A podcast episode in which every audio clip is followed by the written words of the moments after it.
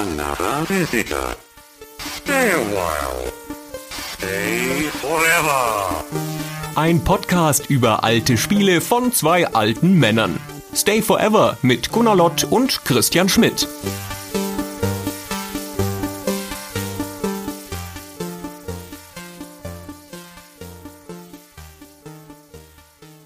Hallo, mein lieber Gunnar.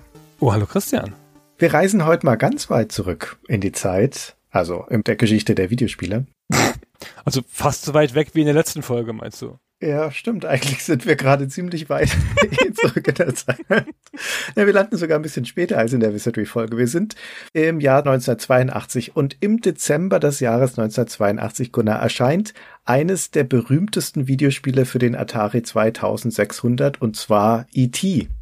Der Spielberg-Film, der war ja Mitte des Jahres 82 erschienen und war ein riesiger Hit und Atari hatte die Lizenz erworben und gerade noch rechtzeitig zum Weihnachtsgeschäft das Spiel in den Laden gebracht. Das war ein Kraftakt am Schluss, aber das sollte sich dann auch auszahlen, dachte Atari, das sollte der Weihnachtshit des Spielejahres werden. Und deswegen haben sie vorsorglich mehr als vier Millionen Cartridges produzieren lassen. Aber wir alle wissen, wie die Geschichte geendet ist. Es war ein riesiger Flop. Sie sind auf Millionen von den Dingern sitzen geblieben und 700.000 Cartridges wurden ja dann in der Wüste von New Mexico verbuddelt. Denn der Weihnachtshit des Jahres 1982 war ein anderes Spiel. Und zwar eines, das auch schon der Sommerhit des Jahres 82 war und auch schon der Frühlingshit des Jahres 82. Denn das war schon im April erschienen. Ein Spiel, das sagenhafte 64 Wochen lang auf Platz 1 der Verkaufscharts war. Das zweitmeistverkaufte Spiel für den Atari 2600 nach Pac-Man. Vier Millionen verkaufte Stück insgesamt. Wir reden natürlich von Pitfall. Ja, was für ein Superhit.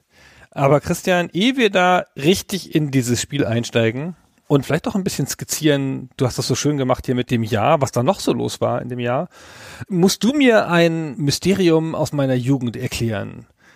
Ich bin nicht mehr ganz sicher. Ich habe einen Atari VCS etwa 83 bekommen, dann auch Pitfall gespielt. Also sagen wir mal, wir sind wahrscheinlich im Jahr 1984 in meinem Leben. Ja, ich bin so 15, 14, sowas in der Art. Okay. Und mein damaliger Kumpel Matthias hat ein neues Fahrrad. Sensationell, ein Rennrad. Wir waren ja alle noch auf Bonanza, ja. Aber der hatte ein Rennrad. Und dann gingen wir damit so durchs Dorf, das Rad schiebend. Er ganz stolz, ne, das Rad vorgeführt, im kleinen Dorf, weiß es glänzt, die Leute laufen zusammen in hellen Haufen und so. ne? Und er so, weißt du, wie mein Fahrrad heißt? Ich so, Fahrrad? Er so, Harry. Ich so, Harry? Harry, wie bei Pitfall, weil Harry läuft immer gleich. Das sagte er so mit einer besonderen Signifikanz, als sei das so eine Art Zitat aus dem Spiel oder aus dem Handbuch oder aus einer Werbung. Und ich habe das über all die Jahre natürlich wieder vergessen, aber ich weiß, dass ich mich damals nicht gewundert habe über den Satz, Harry läuft immer gleich. Das war irgendwas, was ich so hingenommen habe. Und jetzt habe ich mich dran erinnert, nach all den Jahren, und dachte so, ja, das muss doch jetzt irgendwo stehen, dieser Satz. Das ist bestimmt aus dem Handbuch oder aus der Packung oder sowas. Aber ich habe diesen Satz, Harry läuft immer gleich, nie irgendwo gefunden. Christian, sag du es mir. Wo kommt das her? Warum hat er das gesagt? Ich würde sagen, da hat dein Kumpel Matthias spontan mal einen rausgehauen. Der hat da in einem Geistesblitz von Kreativität diesen Satz erfunden. Meinst du, das war so ein Meta-Kommentar darauf, dass ja sich so Videospielfiguren nicht im Tempo ändern? Ich weiß nicht, ich glaube, der Matthias der war einfach ein sehr sozial begabter Typ. Und er hat sich überlegt, in diesem Moment, also es war ja schon längeres Schweigen zwischen euch und er hat sich überlegt, ich muss jetzt irgendwie mal was sagen. Und dann ist ihm halt nur das mit dem Namen eingefallen. Dann hat er sich aber überlegt, okay, was habe ich dann für Gemeinsamkeit mit dem Gunnar, wo wir jetzt so eine Art Bonding-Prozess hinbekommen können. Und dann hat er lange überlegt, ist ihm nichts eingefallen und das Einzige ist, dass ihr beide Pitfall gerne gespielt habt. Und daher kommt das. Das ist echt komisch. Aber Harry läuft immer gleich. Das hat mein Gedächtnis eingebrannt. So ein Scheiß, ey. Weißt du, sowas merke ich mir, ey. Das ist ja auch jetzt nicht der Spruch, wo man als Marketingmensch sagen würde, das ist es. Das treibt uns die Kunden in Schaden zu. Harry läuft immer gleich. Ja, wenn man irgendwas wissen muss über das Spiel Pitfall, dann das, was du vorhin gesagt hast. Und Harry läuft immer gleich. Das war's. Jetzt sind wir durch, Christian. Können wir eigentlich aufhören. Naja, zumindest steckt in diesem Satz ja schon ein gewisser Kern von Beschreibung und Wahrheit über das Spiel, über das wir reden. Es geht um eine Figur namens Harry und die läuft. Und das ist schon alles ganz richtig. Damit ist schon ein guter Teil des Spiels beschrieben, weil allzu viel mehr wird nicht mehr dazukommen in unserer Erzählung. Das ist Harry und der läuft. Das stimmt, ne? Der läuft und ziemlich viel. Ziemlich viel. Nach links mal, aber auch nach rechts. Ja, er steht schon auch mal. ist keiner dieser Endless Runner, das ist ja heutzutage ein populäres Genre, da gibt's ja sogar eine Pitfall-Neuauflage auch dazu, aber das sind ja Spiele, wo die Figur die ganze Zeit rennt und hier ist es aber nicht so. Hier sind wir schon noch in frühesten Jump-and-Run-Territorium, wo man die Figur steuert und die kann halt stehen, die kann auch laufen, sie kann auch springen, sie kann sogar klettern, sie kann an Lianen springen, also sie kann doch einiges. Das macht ja auch den Charme dieses Spiels aus, dass es zu diesem Zeitpunkt, in dieser vergleichsweise frühen Stelle der Computerspiele, einen relativ großen Bewegungsreichtum auf eine Konsole gezaubert hat, die nicht dafür bekannt war, dass sie so etwas überhaupt hätte darstellen können. Und das alles gilt es dann heute zu beschreiben. Denn Pitfall ist natürlich nicht umsonst ein so legendäres Spiel. Das ist wahr. Christian, wo fangen wir an? Nochmal genauer beschreiben, was man da jetzt überhaupt tut? Ja, unbedingt. Unbedingt. Also, Harry läuft immer gleich. Harry ist eine kleine Figur, ein typisches Atari-Sprite, nur wenige Pixel groß. Und der ist in einem zweidimensionalen Dschungel, der sich von links nach rechts erstreckt. Also er kann nicht in die Tiefe, er läuft von links nach rechts. Und das ist ein Flipscreen-Spiel. Das heißt, wenn er den linken oder den rechten Rand erreicht, dann schaltet der Bildschirm um.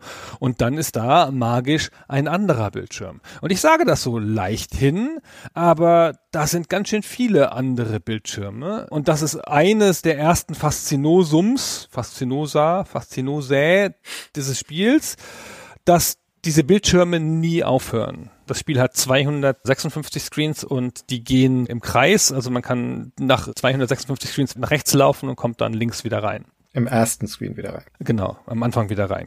Und hast du gesagt 256 Screens? Oder 255. Ja, es sind 255. Da habe ich noch ein langes, langes Traktat vorbereitet, warum es 255 sind. Erinnere mich dran, da brennen unsere Hörer schon drauf, das zu hören. Es wird ein bisschen trocken werden, aber es muss sein. Das muss ich nachher erzählen. Ja, da müssen die schon durch. Da können wir keine Gefangenen nehmen. Wirklich? Ja, ich muss leider dann schon nochmal weg, aber vielleicht kannst du dann die letzte halbe Stunde das einfach verlesen von der Kanzel.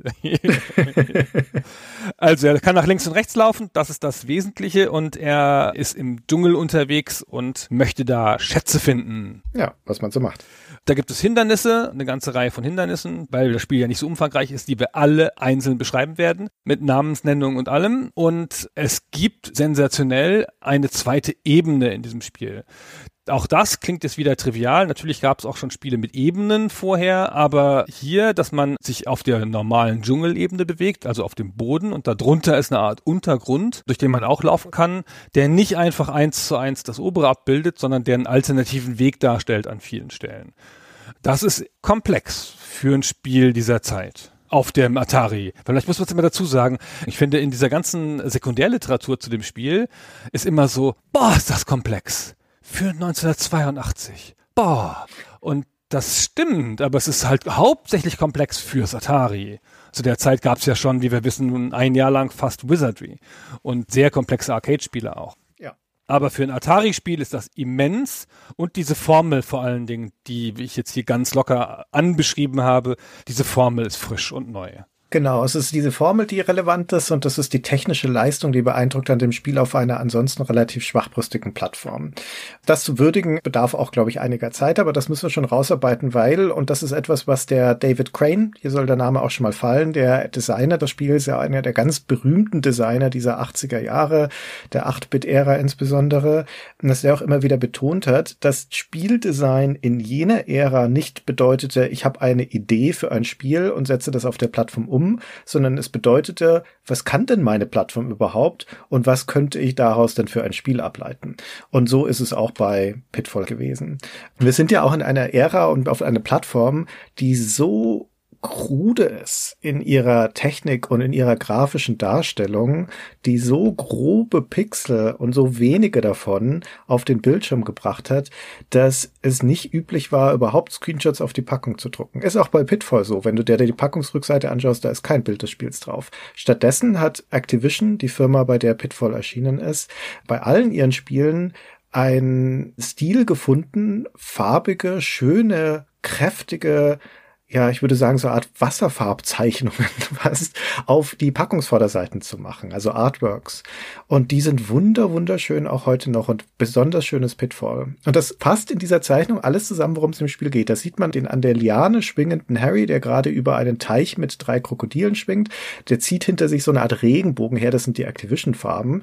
Und dann siehst du so das grüne Dach des Tunnels drüber und unten drunter siehst du diese Unterwelt mit diesem Untergeschoss, das du gerade schon beschrieben hast, wo ein Skorpion rumkrabbelt es gibt einen versteckten Schatz hinterm Baum. Es gibt eine Fallgrube, die ja dem Spiel auch den Namen gegeben hat. Pitfall ist ja die Fallgrube letztendlich oder der Fallstrick, die Falle. Und davon gibt's natürlich reichlich in diesem Dschungel. Das ist alles so schön gekapselt in diesem Bild. Das ist zum an die Wand hängen schön, finde ich.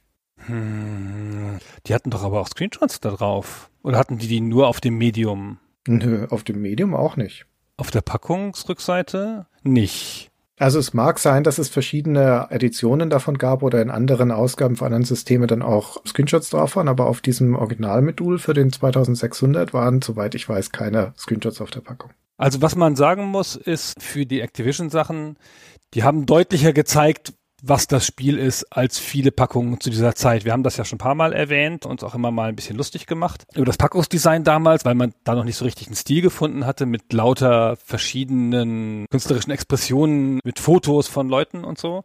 Und Activision war schon die erste Firma, die konsequent auf ihre Packungen Screenshots gemacht hat, aber vielleicht erst nach Pitfall. Also auf den späteren Activision-Packungen sind überall Screenshots hinten drauf. Ja, das mag schon sein. Bei Pitfall ist es noch nicht der Fall. Aber Gunnar, was ist denn das Spielziel in Pitfall? Du hast ein Zeitlimit von 20 Minuten und du hast dann die Aufgabe, 20 Minuten durch diesen Dschungel zu laufen. Dann endet das Spiel einfach. Und in diesen 20 Minuten musst du deinen Score optimieren. Das Spiel hat, ich will nicht Ressourcen sagen, aber hat halt drei Sachen, also drei sich verändernde Zahlenwerte und das eine sind die Leben, klassisch, wie man das halt damals oft gemacht hat. Das Spiel hat drei Leben. David Crane wollte der Legende nach nur ein Leben einbauen und dann hat man ihn überstimmt und dann musste das ganz kurz vor Schluss noch ändern. Also es hat drei Leben, es hat diese 20 Minuten Zeit als zweite Ressource und es hat einen Punktestand, mit dem du schon beginnst. Du beginnst mit 2000 Punkten.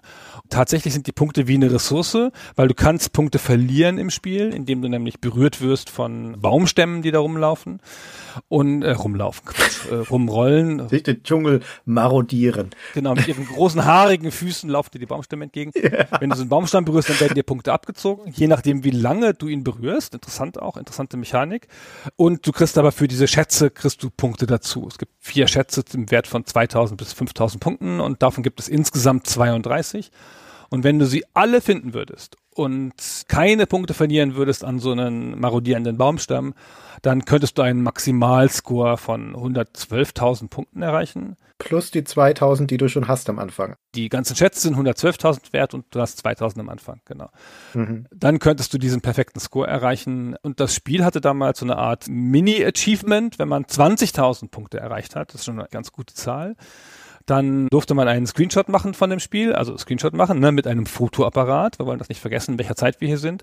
Und den einschicken an Activision und dann hat man einen Aufnäher bekommen, so einen dreieckigen Aufnäher vom Explorers Club, dass man da ein Mitglied im Explorers Club war.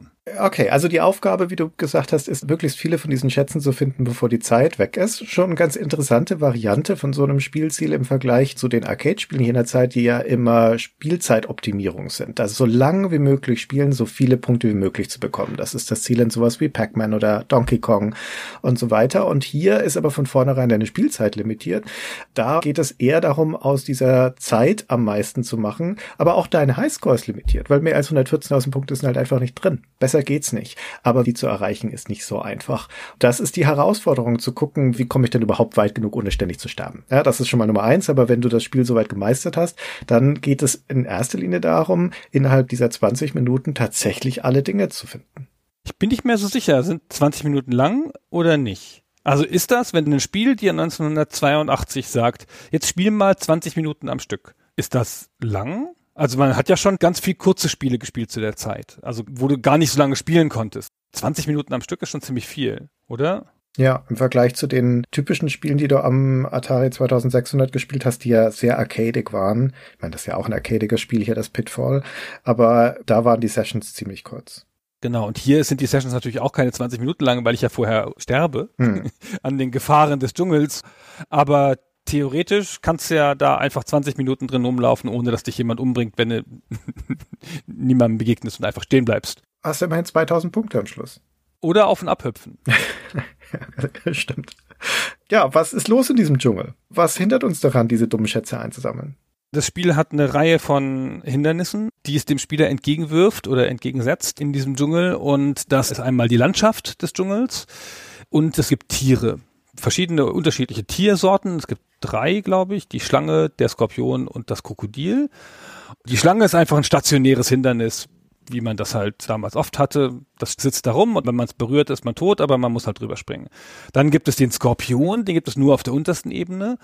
Der bewegt sich, der ist so ein patrouillierender Gegner, der läuft halt so nach links und rechts, nach links und rechts auf festen Bahnen und reagiert nicht auf dich. Ja, doch. Genau, aber wenn du über ihn drüber springst, dann dreht er sich um und verfolgt dich wieder. Genau. Das ist halt auch ein bisschen tricky, weil du musst tatsächlich mit so viel Abstand springen, dass du es überleben kannst, dass er sich gleich umdreht und dir dann folgt gar nicht so einfach. Und dann gibt's die Krokodile, das sind drei Stück, die sitzen im Wasser und die sperren so die Mäuler auf im Takt. Und wenn man halt in das offene Maul springt, ist man halt tot, aber wenn sie das Maul gerade zu haben, dann kann man ihnen auf den Kopf springen. Dann sterben sie nicht, aber dann kann man drauf rumlaufen. So, dann stellt man sich auf die eine Stelle am Kopf hinten, wo das Maul nicht hinkommt, die zwei Pixel breite Stelle und springt zum nächsten Krokodil und zum nächsten Krokodil. Und nur mit diesen drei Krokodilen in dem Teich kannst du überhaupt den Teich überwinden an vielen Stellen. Dazu kommen natürliche Hindernisse.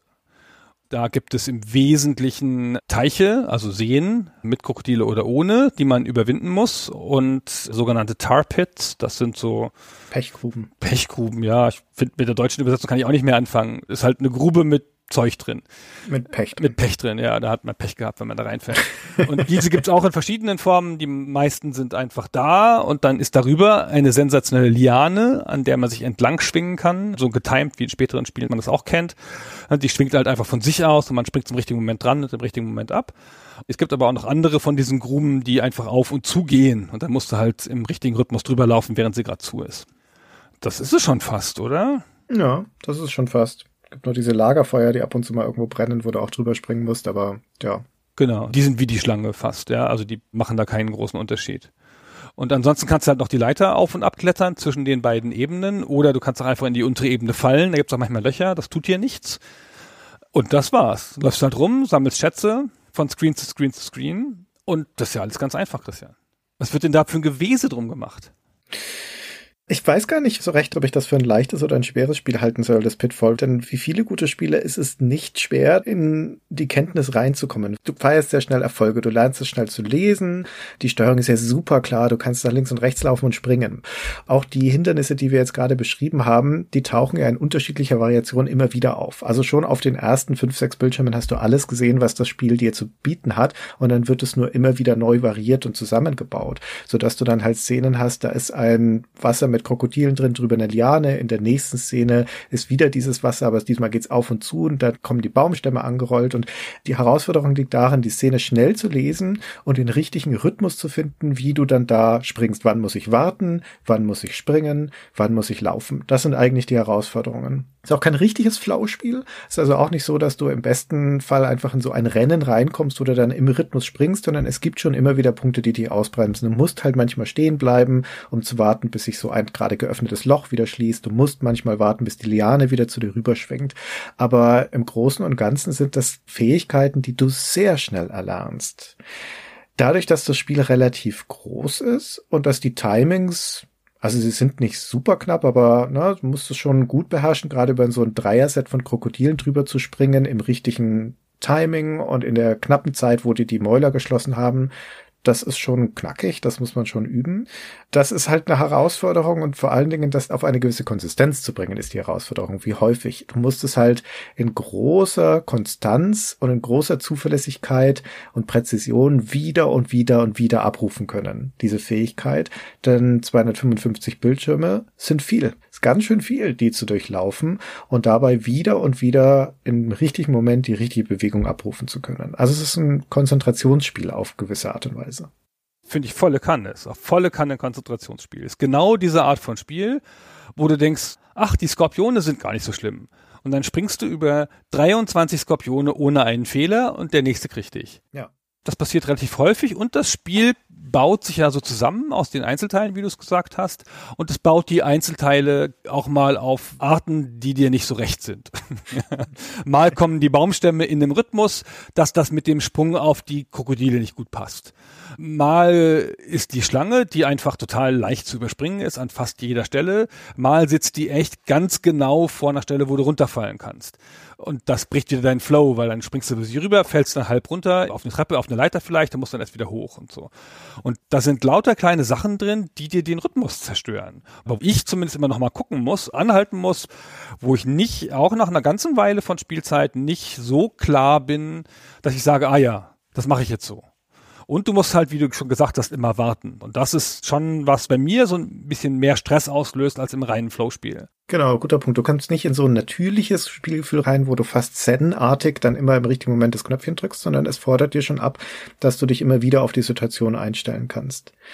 Aber wie gesagt, das grundsätzlich beherrschen zu lernen, das Spiel lesen zu lernen, das dauert nicht so lang, weil da kommt auch nichts mehr als das, was wir dann da beschrieben haben. Wie gesagt, das hast du alles am Anfang relativ schnell gesehen, dann kommt es nur in ewiger Variation wieder und wieder und wieder. Und deswegen kommt dann aber eine Komponente rein, die besonders ungewöhnlich ist und die dieses Spiel nochmal hervorhebt aus anderen seiner Zeit. Es kommt nämlich eine Erkundungskomponente dazu. Das klingt jetzt vielleicht etwas seltsam, wenn man im Kopf sich nochmal vorstellt, wie du es vorhin beschrieben beschrieben hast, dass ja einfach nur linear aneinandergefügte Bildschirme sind. In einer langen Reihe von 255 Bildschirmen. Okay, du kannst nach links und nach rechts gehen, aber dann kommt halt einfach der vorherige Bildschirm wieder. Was soll denn da jetzt der Erkundungsaspekt sein? Und der kommt aber aus zwei Dingen. Nämlich zum einen kommt er daher, dass es diese untere Ebene gibt. Und die ist ein bisschen seltsam, finde ich, auf dem ersten Moment. Denn da ist nie was anderes drin als ein Skorpion. Da sind keine Schätze drin, die tauchen nur oben auf dem Dschungel auf, nie unten in den Tunnels. Und da sind nie andere Gegner drin, außer Skorpione. Das Einzige, was da noch auftaucht, außer diesen Leitern, mit denen du da runter und hochklettern kannst, sind ab und zu mal Mauern, wo du dann halt einfach nicht weitergehen kannst. Dann musst du wieder zurück zur nächsten Leiter und da wieder hoch. Und dann fragt man sich schon, was soll denn das eigentlich? Und die Antwort darauf steht im Handbuch und ich glaube auch, dass es wichtig ist, sie dort nachzulesen, weil so ohne weiteres kommt man selbst da nicht drauf, finde ich. Diese untere Ebene, das sind Abkürzungen. Wenn du unten bist, unter dem Dschungel und gehst nach rechts aus dem Bildschirm, dann tauchst du nicht im nächsten Bildschirm auf, sondern du tauchst drei Bildschirme weiter wieder auf. Also Harry teleportiert sich da quasi gleich drei Bildschirme weiter und taucht dort unten im Tunnel wieder auf. Und manche von diesen Tunneln sind sehr lang. Der längste im Spiel, der führt von Szene 134 bis in die Szene 185 und überwindet damit also 51 Bildschirme. Aber weil du ja jeweils immer in Dreierschritten weitergehst, musst du tatsächlich nur 17 Bildschirme weit laufen. Das ist immer noch ganz schön viel, ja, 17 Bildschirme weit, aber dann hast du mehr als 50 übersprungen. Weil aber, wie gesagt, da unten keine Schätze sind, kommst du in dieser Zeit an acht Schätzen vorbei in der Oberwelt, siehst aber nur einen davon, weil die anderen in Szenen sind, die du einfach übersprungen hast. Und da kommen wir auf diesen Erkundungsaspekt, denn das ist der zweite Punkt. Du kannst innerhalb dieses 20 Minuten Zeitlimits nicht alle 32 Schätze finden, wenn du nur oben läufst, wenn du keine Abkürzung benutzt. Das ist von David Crane so getimt, das Spiel, dass es unmöglich ist. Du musst an strategischen Stellen auch mal den Tunnel benutzen, um voranzuspringen in diesem Dschungel, um ein bisschen abzukürzen. Nur dann ist es möglich, in diesem Zeitlimit zu bleiben. Aber wenn du dauernd durch die Tunnel rennst, dann verpasst du Szenen, die oben sind. Deswegen musst du also im Prinzip lernen, wo liegen die Schätze, in welchen Szenen. Du musst lernen, wo beginnen die Tunnel und wo komme ich dann raus auf der anderen Seite. Denn es gibt genügend Untergrundpassagen, die unbenutzbar sind, weil eine Mauer darin auftaucht. Ja, und das bringt dir dann nichts. Das ist eine Sackgasse das zwingt dich zum Backtracking. Genau. Also du bist halt ein paar Bildschirme unten lang gelaufen, dann siehst du es eine Mauer, dann musst du die Bildschirme wieder zurück, weil du falsch gegangen bist. Das heißt tatsächlich Backtracking und dann ist deine Ressource Zeit verloren und in diesem Durchgang ist es schon fast nicht mehr schaffbar. Ja. Also der perfekte Score oder in 20 Minuten alle Schätze zu sammeln. Genau. David Crane schlägt auch im Handbuch nicht umsonst vor, dass man eine Karte zeichnen soll. Richtig. Und das muss man auch machen. Wenn du effektiv spielen willst, wenn du es wirklich schaffen willst, die Höchstpunktzahl zu erreichen in den 20 Minuten, dann musst du dir eine Karte zeichnen von dem Dschungel. Und vor allem von den Tunnels eben, denn natürlich hat nicht jeder Bildschirm einen Eingang zu der Unterwelt. Da brauchst du dieses Element einer Leiter und die taucht nicht auf jedem Bildschirm auf. Weißt du, wie viele benutzbare, wirklich sinnvoll benutzbare Tunnels es gibt in diesem 255 Szenen umfassenden Spiel? Also wenn man sich eine von den modernen Lösungen anguckt, dann raten die, dass man sechs Tunnel benutzt und nicht mehr. Genau, es gibt natürlich ein paar mehr, die du benutzen kannst. Die anderen darf man nicht benutzen, also da wird ausdrücklich von abgeraten. Ja, aber du kannst auch ein paar mehr benutzen, aber nicht viel mehr. Es sind nur 16 Tunnel, die überhaupt durchgängig sind. Also wo du nicht an eine Mauer rennst. Gibt aber viel, viel mehr Eingänge in die Unterwelt. Aber die anderen sind alles Sackgassen. Und wie gesagt, in so eine Sackgasse zu gehen, kostet dich nur Zeit und damit hast du im Prinzip die Chance schon dann verloren, in den 20 Minuten alle Schätze zu finden. Also wenn du es voll auskosten willst, das Spiel, wenn du es voll ausschöpfen willst, dann musst du die Unter- und Oberwelt so gut kennen und vor allem den Ort der Schätze so gut kennen, dass dass du das effektiv planen kannst, deine Route durch diese Welt, weil du eben immer zwischen oben und unten wechselst. Und die Welt an sich ist statisch. Die Szenen sind immer die gleichen in jedem Spiel. Die Schätze sind auch immer an der gleichen Stelle. Da ist jetzt kein Zufallsfaktor dabei. Das heißt, du kannst es auch wirklich lernen. Gott sei Dank, ja. Du musst es ja lernen. Also es ging ja nicht als Zufallsspiel. Und jetzt halten wir mal fest, was das für eine komische Mischung ist. Zu einer Zeit, als das Spiel des Jump'n'Run-Genres, des frischen Jump'n'Run-Genres in der Arcade Donkey Kong ist, was quasi das gesamte Spiel auf einem Bildschirm abfeiert und halt davon ein paar Varianten hat. Es gab natürlich noch andere, es gab auch zu der Zeit schon in der Arcade scrollende Jump'n'Runs, aber die haben sich dann relativ einfach über ein paar Screens von links nach rechts bewegt oder so. Und dieses Spiel macht hier fast Metroidvania-artig so eine riesige Welt auf, in der du dich verlaufen kannst und wo es dich zwingt, zusätzlich zu der Skill-Komponente und der Konzentrationskomponente noch eine Buchführungskomponente einzubauen. Das ist ganz schön anspruchsvoll eigentlich. Ja, und ist ja auch gar nicht so leicht. Die Szenen, die jetzt da in der Mitte quasi von diesem Dschungelrennen liegen, also die, die irgendwo in den 150ern sind, die erreichst du ja auch nicht so ohne weiteres. Da musst du dich ja erstmal hinspielen, um die überhaupt kartografieren zu können.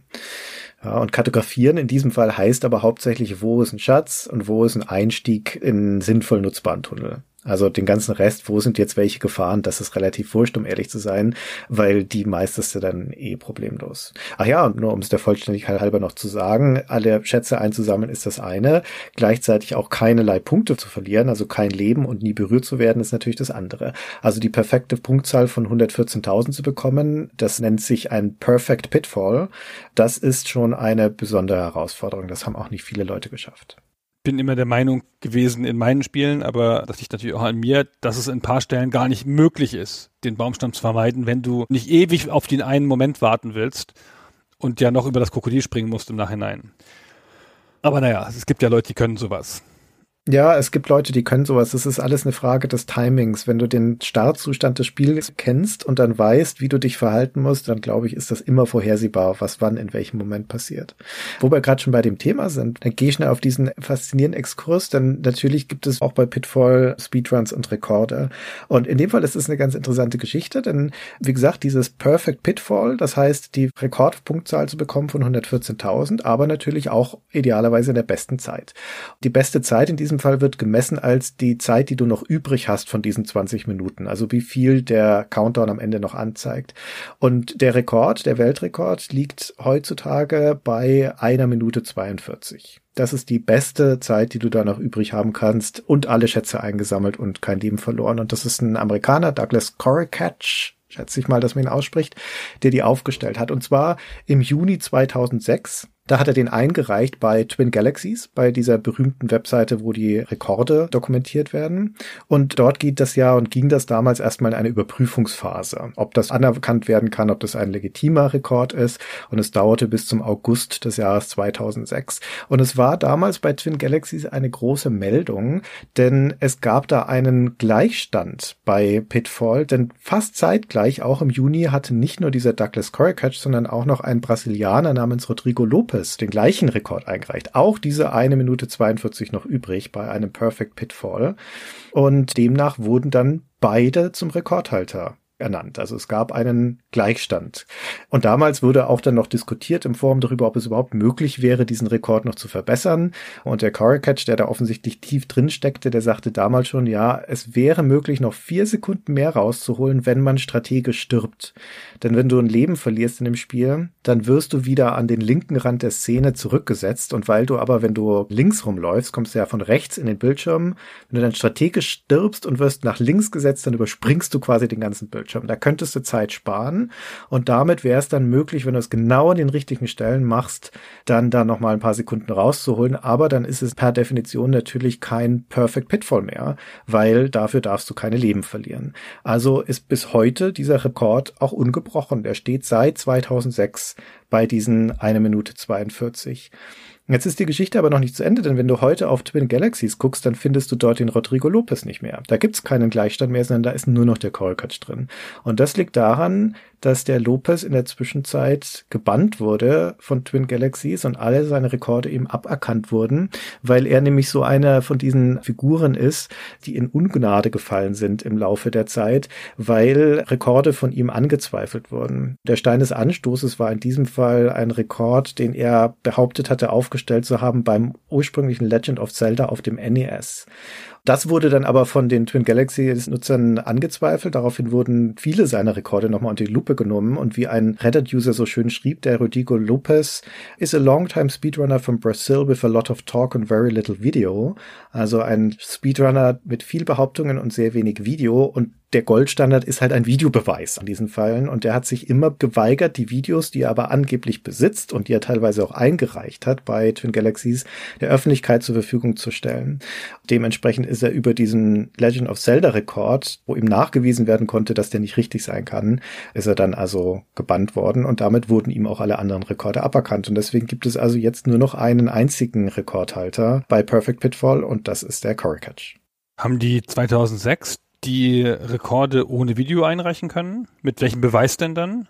Nee, das war auch schon Videobeweis, aber das waren damals noch VHS-Kassetten, die an Twin Galaxies geschickt wurden, um dann von einem Schiedsrichter überprüft zu werden. Deswegen dauerte das auch in der Regel so lang. Und die sind aber entweder wieder zurückgeschickt worden oder vernichtet worden und wie auch immer.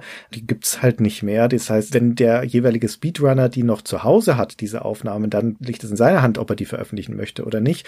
Und wenn er das nicht kann oder nicht tut oder sie nicht mehr hat oder wie auch immer, dann ist es nicht überprüfbar, ob dieser Rekord tatsächlich legitim war oder nicht. Das ist alles so crazy. Kann stundenlang nur über Speedruns reden. Was für ein faszinierendes Hobby von Leuten, die zu viel Zeit haben. Ja, Klammer zu. Klammer zu. Gut, jetzt habe ich schon wieder vergessen, wo wir vorher waren. Ach so, genau. Was dazu noch ganz gut ergänzend passt, ist, das Spiel beginnt ja auf einem eher einfachen Bildschirm. Die Figur steht links und der ganze Bildschirm ist nach rechts offen und das legt nahe, dass man nach rechts losläuft weil da ist das erste Hindernis. Ja, man kann aber auch einfach nach links loslaufen. Und das ist ein bisschen kontraintuitiv. Also das Handbuch sagt dir das schon, aber es ist ein bisschen kontraintuitiv, dass du das tust. Und dann ist ja dieses ungewöhnliche Feature im Handbuch, dass David Crane in diesem schon von uns schon mehrfach zitierten Brief dann im Handbuch an dich wendet und sagt, pass auf, du kannst ja auch nach links laufen. Und dann verrät er dir genau diesen Tipp, dass wenn du stirbst, dass du dann an den linken Rand gesetzt wirst und also ein bisschen sparst. Und die Tatsache, dass die marodierenden Baumstämme immer von rechts nach links rollen, heißt, dass wenn du nach rechts läufst, dann kommen sie dir entgegen und du musst halt so drüber springen. Aber wenn du nach links läufst, dann laufen sie in exakt dem gleichen Tempo mit dir mit. Und das heißt, die können dich dann gar nicht treffen. Also finde ich erstaunlich, weil das Spiel so angelegt scheint, dass du nach rechts läufst. Aber es ist in der Tat besser und in den modernen Lösungen wird auch empfohlen, dass du nach links gehst. Also das ist ein Spiel von vergleichsweise geringer Komplexität seiner Zeit und seiner Plattform geschuldet, aber innerhalb dieser geringen Komplexität von einem doch erfreulichen Variantenreichtum und von einer unbestreitbaren Eleganz. Das ist eines von diesen Spielen, die sich einfach tadellos spielen die in ihrer Reduziertheit nachgerade perfekt sind. Man kommt da sofort rein, man kommt auch sofort in dieses Spielgefühl und es steuert sich perfekt. Das fühlt sich griffig an, da ist nichts verkehrt. Es läuft einfach.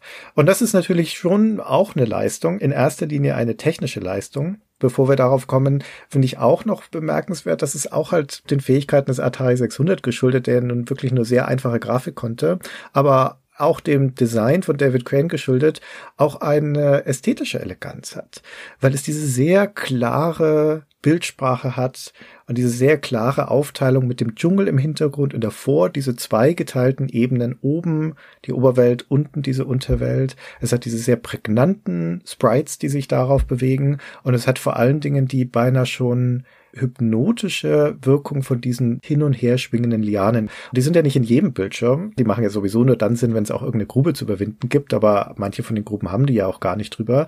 Und deswegen freue ich mich jedes Mal, wenn ich in einen Bildschirm laufe, wenn diese Liane da schwingt.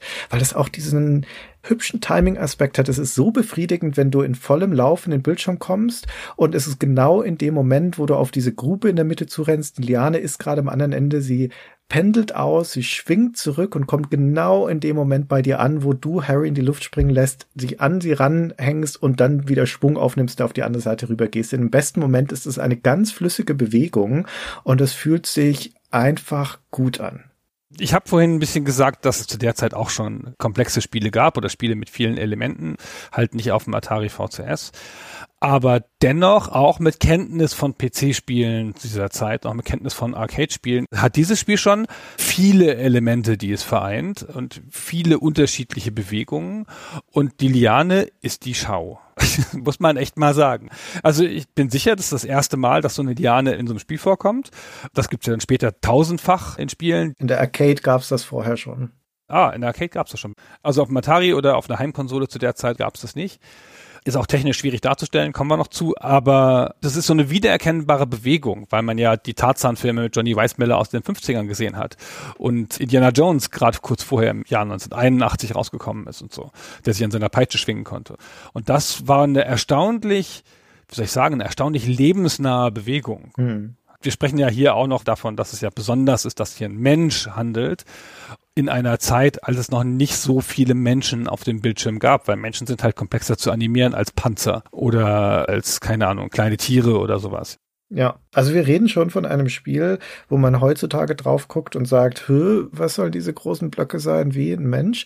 Und damals im April des Jahres 1982 hat man da drauf geguckt, auch als normaler Spieler das Atari 2600 und sich gefragt, wie geht das? Ja. Wie hat er das hingekriegt?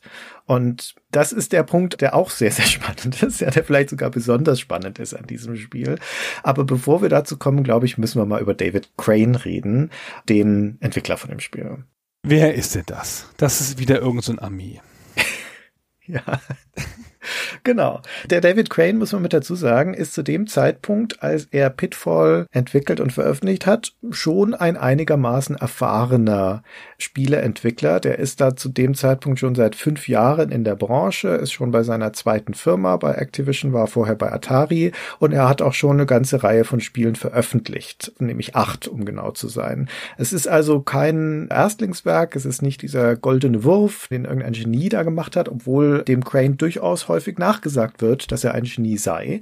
Aber er hat auch vorher, wie gesagt, schon geübt und hat auch da schon sehr erfolgreiche, muss man auch sagen, und auch technisch interessante Spiele gemacht. Aber das Pitfall, das war das Spiel, das sein großer Durchbruch war und mit dem auch seine goldene Ära erst so richtig beginnt. Denn der Crane hat ja eine ganze Reihe von legendären Spielen gemacht, die dann aber erst kommen. Da kommen ja dann noch Dinge wie Decalathon, wie Ghostbusters dem C64, Little Computer People, A Boy and His Blob und so weiter. Aber das hier ist der Anfang davon. Und wie gesagt, zu dem Zeitpunkt, wo er das Spiel rausbringt, hat er schon ein bisschen Wegstrecke hinter sich.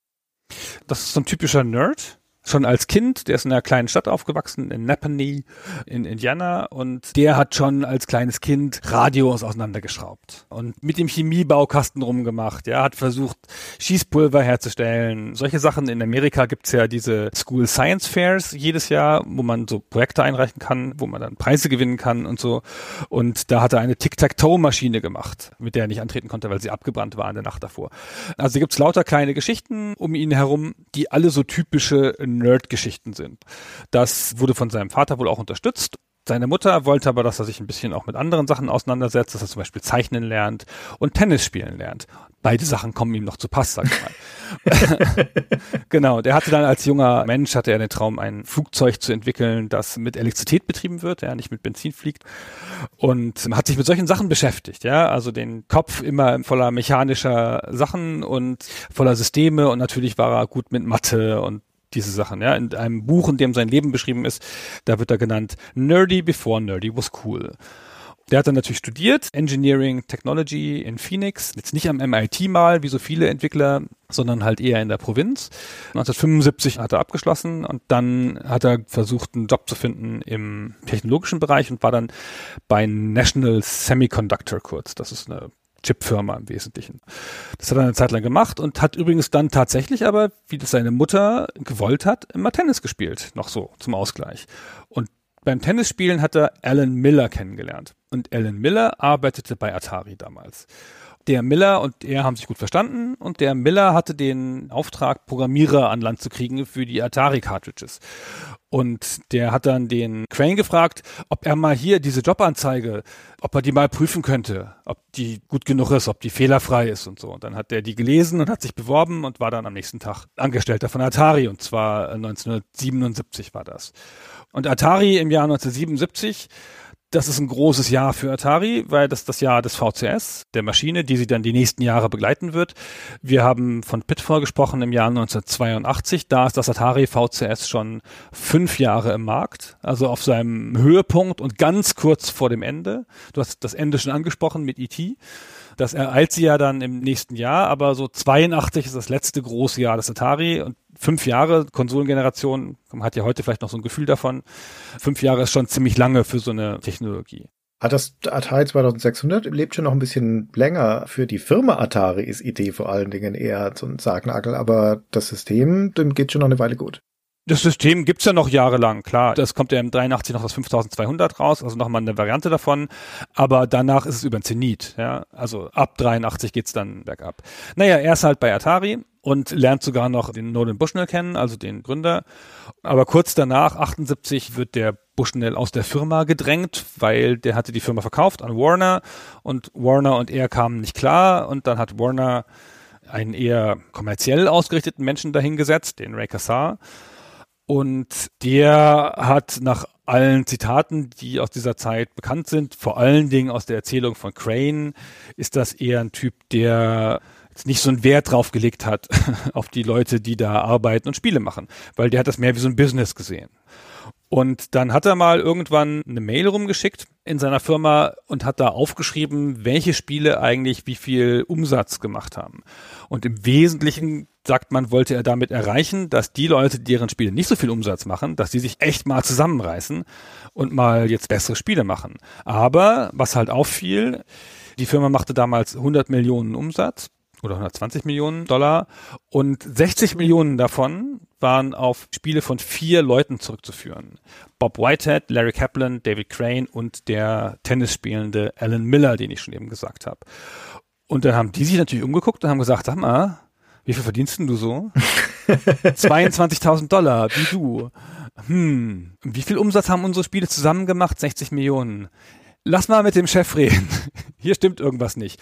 Und man muss bedenken, zu der Zeit, das war noch die Zeit, bevor Designer Stars waren. Ja, heutzutage sind ja Designer in dem Sinne keine ganz großen Stars mehr.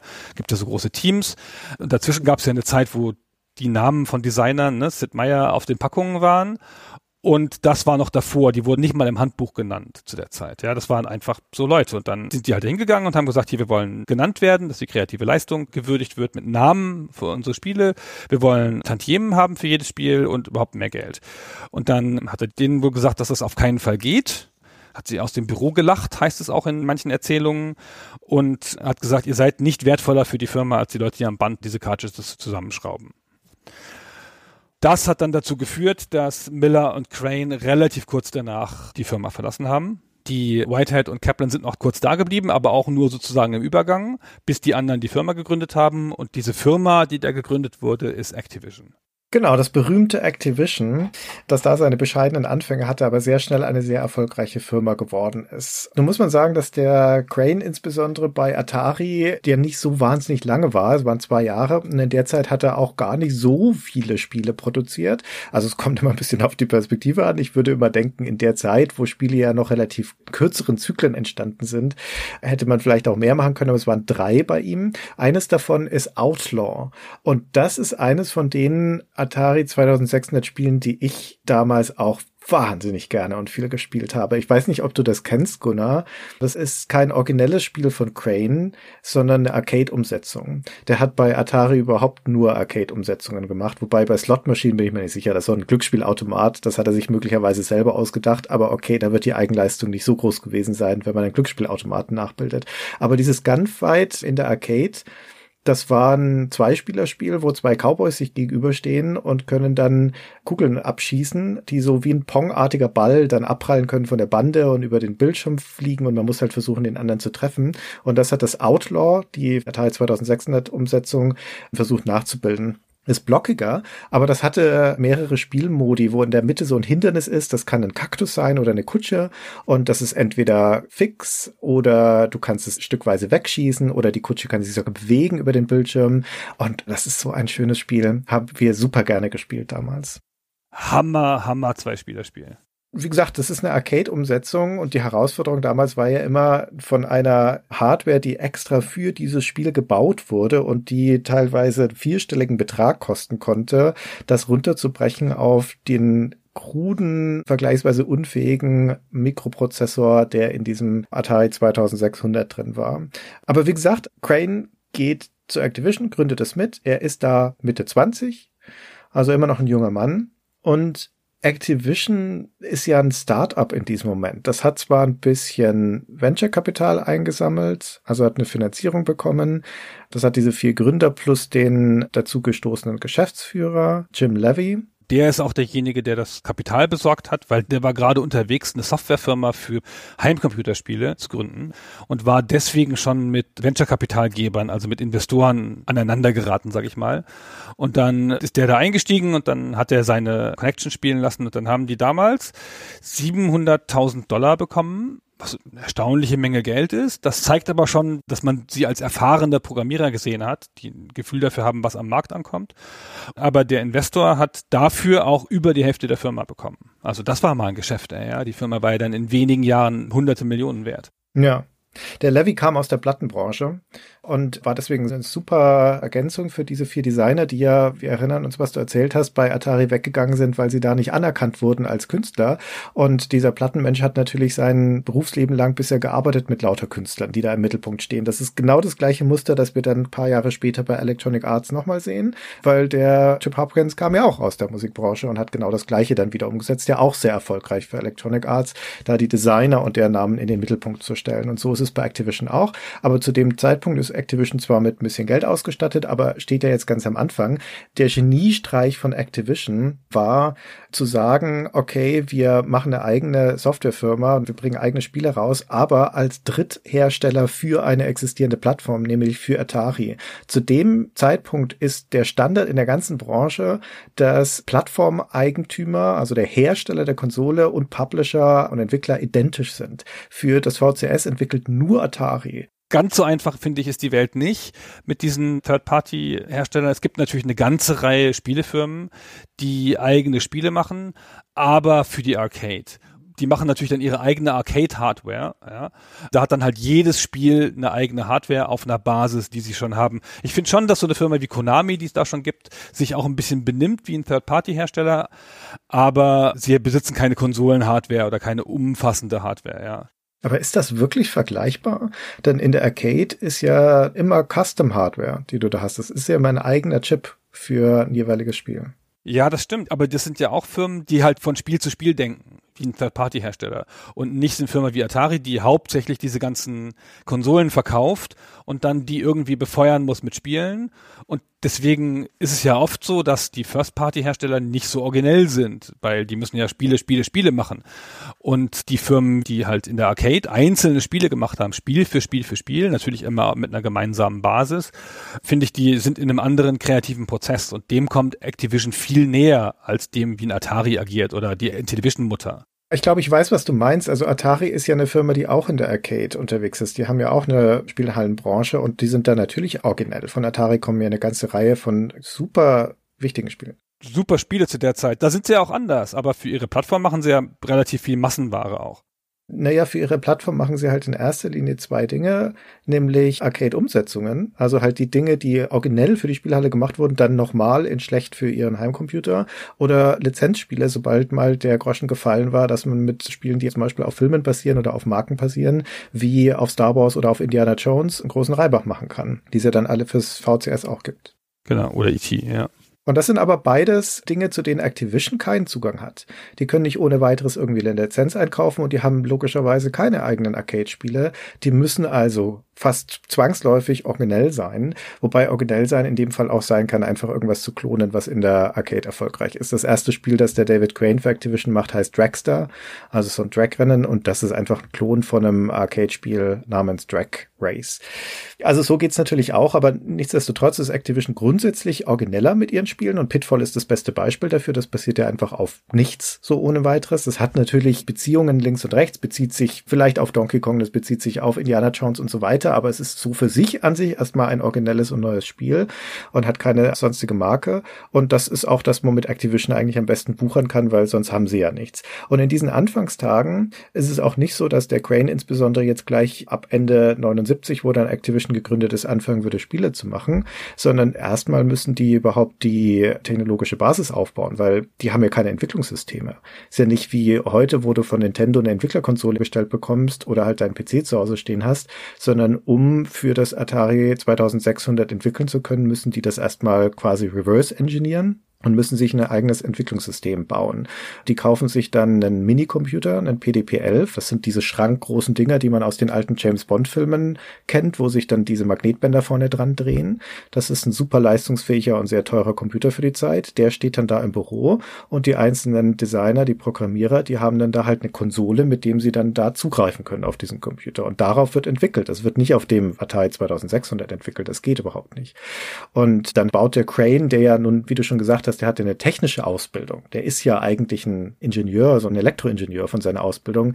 Der baut für die Firma dann auch die EEPROM-Brenner, also quasi die Hardware, mit der auf die Test Module auf diese Platinen der eigentliche Spielcode aufgespielt werden kann, das Ganze dann in so ein Atari 2600 reinstecken und ganz gucken, ob dein Spiel funktioniert. Das müssen die alles überhaupt erstmal bauen. Das müssen die alles erstmal sich selbst erstellen. Und da ist der Crane auch technisch federführend, weil er die Kompetenz dafür hat. Er kann das, er hat das gelernt und er kennt auch das System, den Atari 2600 in- und auswendig, weil er auch einfach ein sehr, sehr guter Techniker ist, ein sehr, sehr guter Programmierer. Er hat ein sehr gutes Verständnis dafür. Und das ist seine erste Aufgabe. Und dann geht's erst ans Spiele machen. Ist das nicht unfassbar faszinierend? Ja, das ist halt von null. Die erfinden das Geschäftsmodell des Third-Party-Publishers. Die haben keine feststehenden Geschäftsbeziehungen. Die müssen die technischen Zugangswege re-engineeren. Und die sind ja zu zweit. Ja, das sind am Anfang Crane und Miller und das war's. Der Levy kann ihnen da sicher nicht helfen. Und Kaplan und Whitehead sind noch ein paar Monate bei Atari, ehe sie dann kommen. Und in der Zeit werden sie auch noch von Klagen überzogen, direkt als junge Firma, weil Atari verklagt sie natürlich dann sofort.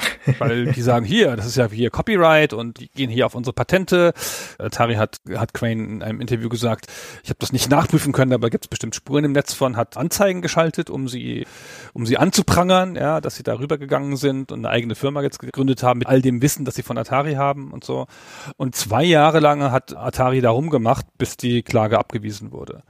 Das ist, glaube ich, für eine junge Firma mit nur ein bisschen Investmentgeld, die ein Jahr lang kein Geld verdienen kann, weil gar keine Spiele rauskommen, auch eine schwere Bürde. Mhm. Gerade in diesen Anfangstagen von Activision stehen sie auch gleich unter enormem Zeitdruck, weil Activision wird gegründet im Oktober 1979, wenn ich es richtig im Kopf habe. Und im Januar findet immer die Winter-CES statt, die Consumer Electronics Show, die größte, die wichtigste Messe zu diesem Zeitpunkt für Heimelektronik und da will Activision drauf sein, da wollen die was zeigen. Und vom Oktober bis zum Januar ist nicht sonderlich viel Zeit, das heißt, die müssen diese ganze technische Basis aufbauen und ihre ersten Spiele raushacken innerhalb von drei Monaten letztendlich. Also wie der Crane sagte, die haben damals nicht viel geschlafen. genau. Also sie müssen noch nicht fertig sein, denn wann kommen die ersten Spiele raus? Mitte 80, oder? Irgendwann 1980, ja, genau sowas. Die bringen, wie das häufig zu der Zeit war, wie Electronic Arts das ja zum Beispiel auch gemacht hat, nicht ein erstes Spiel aus, sondern gleich vier, wenn ich es richtig im Kopf habe, starten gleich mit so einem Mini-Portfolio. Nichts Originelles, ne? Dragster, Boxing, Fishing, Derby und Checkers. Da ist alles noch nicht so richtig was super Tolles bei. Man merkt, dass es schnell gemacht so. Aber man merkt, dass der Levy dabei ist. Sie haben schon ein ganz eigenes Packungsdesign, das du ja eben schon angesprochen hast für Pitfall. Das ist da in den Grundzügen bei den ersten Spielen auch schon da. Sie haben starke Farben. Die Packungen sind vollfarbig, immer mit einer starken Farbe, eine andere für jedes Spiel. Sie haben diese sehr eigenen Artworks für die Vorderseite und so und Sie hatten vor, dass man die Spiele sofort als Activision-Spiele erkennen kann. Und sie machen tatsächlich das, was sie sich vorgenommen haben. Sie schreiben den Entwickler drauf. Und bei manchen Editionen, bei Pitfall ist es auf der internationalen Edition. Da ist auch ein Screenshot drauf dann. Nicht auf der originalen US-Version. Aber das ist eine Politik, die sie dann später stärker machen. So, ne? Es kommen Screenshots drauf. Und das ist schon ein neuer Ansatz. Also überhaupt den Designer zu nennen und so klar eine Brand-Identität, wenn man das damals schon so nennen kann, ja, für diese Firma und diese Spiele zu entwickeln, das ist schon frisch. Und das ist ja wohl das Verdienst vom Jim Levy. Ja, würde ich auch sagen. Das startet ganz gut für Activision. Die wissen zumindest, was sie wollen und sie sind talentiert und engagiert. Und damals gilt ja noch das Prinzip ein Designer, ein Spiel. Und Designer ist auch das falsche Wort. Es ist ein Programmierer, ein Spiel. Das ist immer eine Person, die dahinter steckt.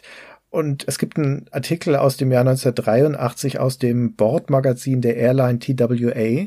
Das Überraschendste für mich war, dass es damals schon diese Bordmagazine gab, aber offensichtlich war das so. Das ist ein langer Artikel, der beschäftigt sich ausführlich mit Activision, mit den Videospielen und auch mit David Crane.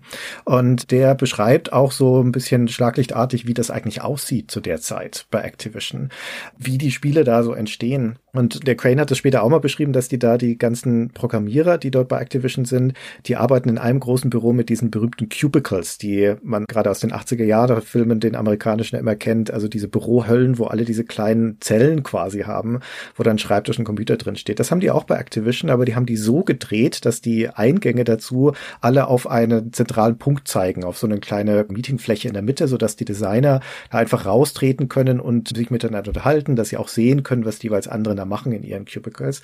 Und in diesen Cubicles steht laut diesem Bordmagazin dann ein kleiner Farbfernseher und diese Computerkonsole, mit dem sie Zugang zu diesem Entwicklungssystem haben. Und es stehen noch ein paar weitere elektronische Geräte drum, die der Autor von diesem Bordmagazin nicht identifizieren kann. Aber vermutlich sind da zum Beispiel solche EEPROM-Brenner auch noch mit dabei. Und da beschreibt dann auch, und das fand ich besonders schön, dass in den Meetingräumen von Activision, dass die Tische da nach so einem Kreativmeeting überstreut sind mit Kopfschmerztabletten, halb aufgegessenen Schokochips und randvollen Aschenbechern. Denn natürlich sind wir hier in einer Ära und einer Zeit, in denen im Büro noch ständig gequalmt wurde. Tja, wurde damals bei GameStar auch noch, als wir angefangen haben. Ja, genau. Warum nicht vergessen, es hat sich bis dahin durchgehalten. Genau. Und schon die erste Generation von Spielen ist erfolgreich, auch wenn sie nicht besonders originell sind. Dann legen sie nach, dann im nächsten Jahr gleich wieder vier Spiele. Und 82 erreichen sie dann ihren ersten Höhepunkt mit Pitfall, mit River Raid, großartige River Raid, mit Chopper Command und anderen Spielen. Und da sind sie dann schon echt in Form und machen richtig Umsatz. Also sind ein richtiger Mega-Erfolg und schon 1983, schon ein Jahr später, sind sie schon reif für einen Börsengang. Also zack, zack, zack, wie im Zeitraffer ein Riesending, als sie 60 Millionen Umsatz erreichen. Das war dann 83, glaube ich. Da waren sie nur 60 Leute. Mit total wenig Leuten, super schnell, gigantischer Erfolg, alles aufgeblasen, so. Und dann kam der Crash, naja, Mai.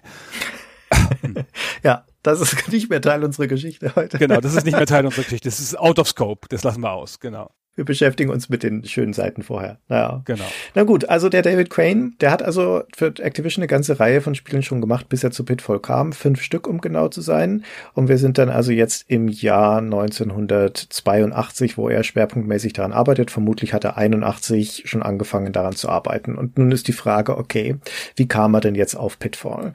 Und an der Stelle können wir ihn selbst mal zu Wort kommen lassen, um zumindest mal seine Stimme zu hören. Wir haben jetzt schon viel von ihm erzählt, denn er hat diese spezifische Geschichte sehr häufig erzählt. Das ist so seine Lieblingsanekdote, wurde aber mit Sicherheit auch sehr häufig gefragt, wie kamst du auf Pitfall? Und natürlich gibt es da Einflüsse, auch so kulturelle Einflüsse, wie wir haben es schon genannt, Indiana Jones. Der erste Film war 81 im Kino, hat Crane auch selber gesagt, ja klar, war das eine Inspiration für so ein Dschungelabenteuer. Und dann gab es aber zum Beispiel auch ein Cartoon aus den 50ern, Heckel und Jekyll, das sind zwei so Vögel, da ist ihm eine Szene im Kopf geblieben, wo die ins weit aufgerissene Maul eines Krokodils reinlaufen und dann aber rechtzeitig wieder entkommen, bevor das zuknallt. Und da hat er sich gedacht, ach, das wäre doch ein gutes Hindernis, das man im Computerspiel verwenden könnte. Also solche Dinge spürten er noch in seinem Kopf rum. Aber der eigentliche Anlass, die eigentliche Inspiration war etwas ganz anderes. Und das hat der David Crane unter anderem auch in einem Postmortem auf der Game Developers Conference erzählt. Und daraus stammt unser Ausschnitt. Das lassen wir ihn jetzt mal schnell selbst sagen. I didn't want to make every game I did out of jets and airplanes and tanks and things. I really liked the idea of trying to get an animated character into a game. So I would walk around the design lab and freeze in one position and then sketch the position of my feet, you know. And I had done a pretty nice looking little running man two years before I even started Pitfall. But every time I sat down to think of a game to do it, with or to make out of it. Nothing came to mind, and I kind of put it on the shelf and I went off and I did another space game or another sports game or whatever. Also kurz gesagt, es begann mit einer technischen Herausforderung, wie das halt häufig so ist. Denn du hattest vorhin schon mal kurz erwähnt, das Atari VCS war nicht dafür bekannt, unbedingt menschliche Gestalten darzustellen, sondern da hatte man eher abstraktere Sachen, Panzer, Fahrzeuge, Autos, solche Sachen. Und für den Crane war quasi die Herausforderung zu gucken, kann ich ein animiertes Sprite bauen, einen laufenden Menschen. Und das hat er 79 schon gemacht und hat dann aber einfach keine Verwendung für ihn gefunden. ein bisschen lustig, dass er da halt so ein Sprite hat und dann nicht wusste, was er damit machen sollte. Aber ich finde, das hat er oft erzählt und manchmal haben solche Geschichten ja immer so einen Aspekt, dass Leute an ihrer eigenen Legende arbeiten. Aber ich finde, das klingt so logisch, wie er das da erzählt, dass er mit dem Männchen anfängt und was macht denn das Männchen? Ich brauche eine Linie, auf dem es läuft und ich brauche irgendwas im Hintergrund und Bäume und warum ist es hier? Ach, wegen der Schätze und so. Das klingt sehr nachvollziehbar. Genau. Wie gesagt, er hatte mit dem Männchen lang nichts anfangen können und diese Geschichte geht dann quasi so weiter, dass er sich dann halt irgendwann mal hinsetzt und auf dem Papier dann diese Szene zeichnet, die letztendlich Bitfall wird. Was soll das Männchen machen? Es soll springen, es soll Schätze suchen und fertig. Und das ist dann alles, was da an Game Design drinsteckt. Denn Game Design in diesem Moment gibt's eigentlich nicht. Ja, also es ist nicht mehr als das. Es ist der Gedanke, ich lasse ein Männchen durch den Dschungel laufen und es soll Schätze aufsammeln und alles weitere ergibt sich dann im Tun und fließt ausschließlich aus dem heraus, aus, was der Atari dann überhaupt noch darstellen kann. Weil der kann ja nix. Ja, also ich meine, für seine Zeit ist das jetzt ein Gerät, das dann doch viele Überraschungen birgt. Eigentlich wurde diese Konsole der Atari 2600 gebaut und designt, um genau zwei Spiele darstellen zu können.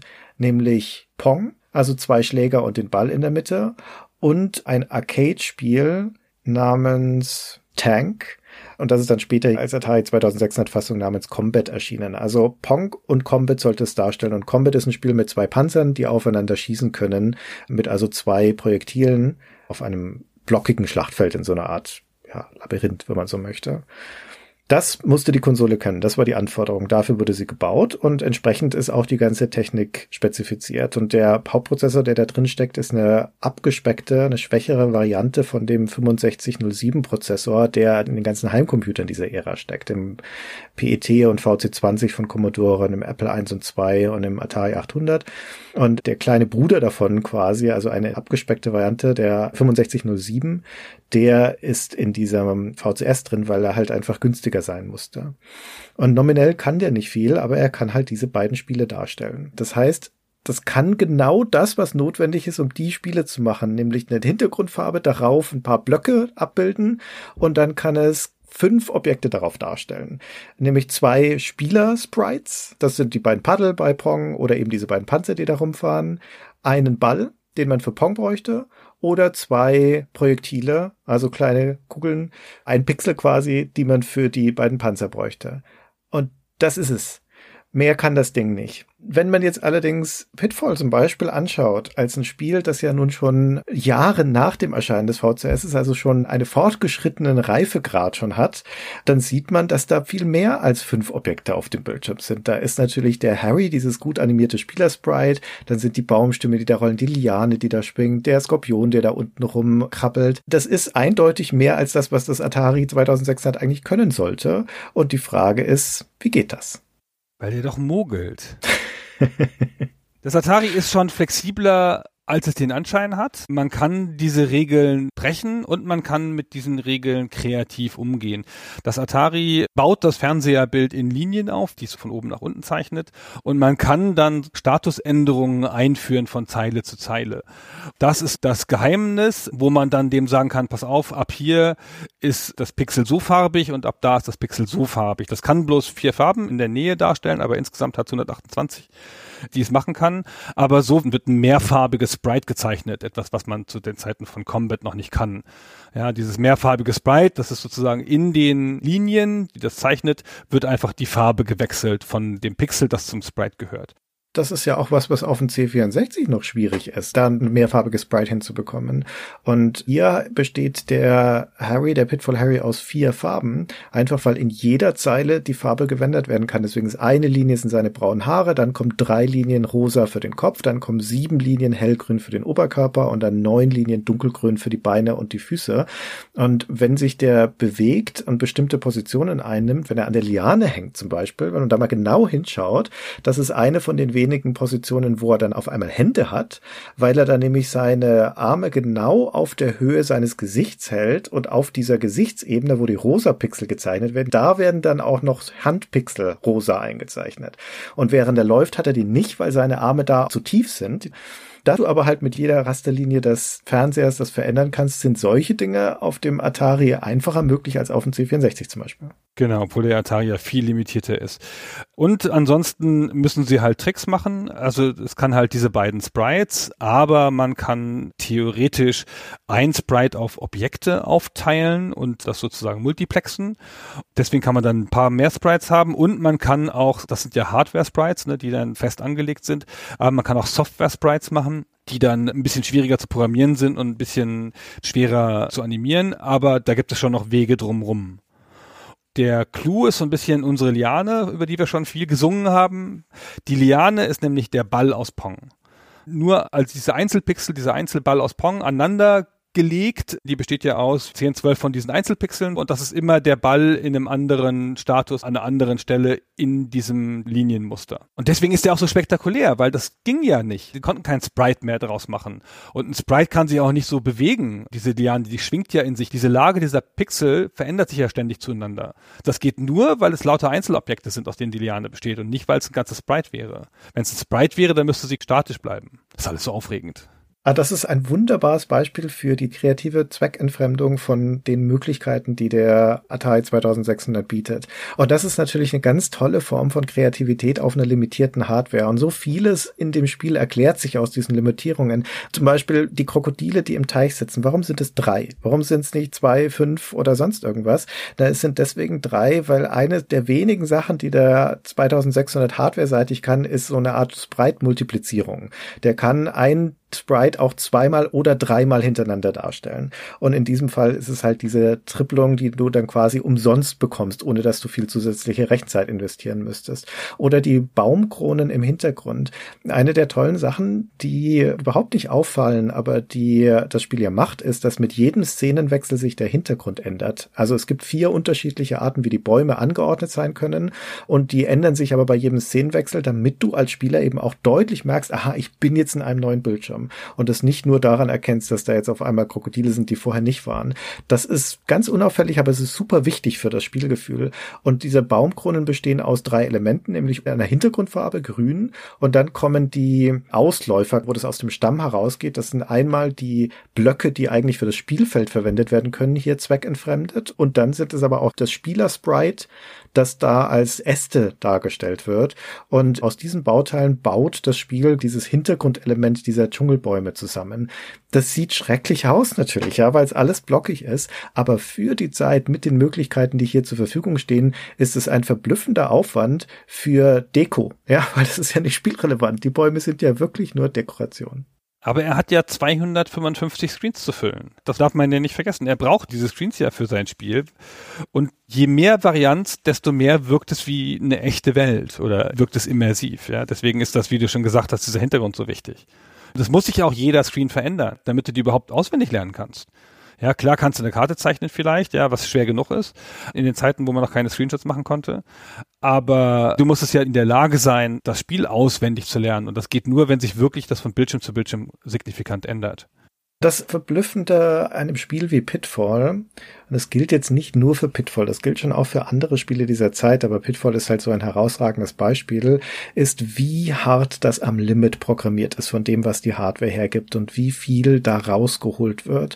Denn es ist ja nicht nur die Schwäche des Hauptprozessors und der Fähigkeiten des Atari 2600, es ist ja auch die Limitierung des Speicherplatzes. Auf so eine Cartridge, dieses Steckdingen, das da reinkommt, wo das Spiel drauf ist, passen zum Zeitpunkt von Pitfall 4 Kilobyte.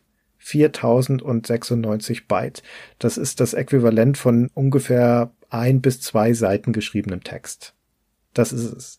Und wenn dann so ein Spiel erstmal programmiert ist auf diese Entwicklungsumgebung, dann stellen aber Programmierer wie David Crane relativ routinemäßig fest, dass sie jetzt aber halt sechs Kilobyte haben für ihren Code, aber sie bringen keine sechs Kilobyte unter auf ihrem Cartridge. Das heißt, da müssen irgendwie zwei Kilobyte noch raus.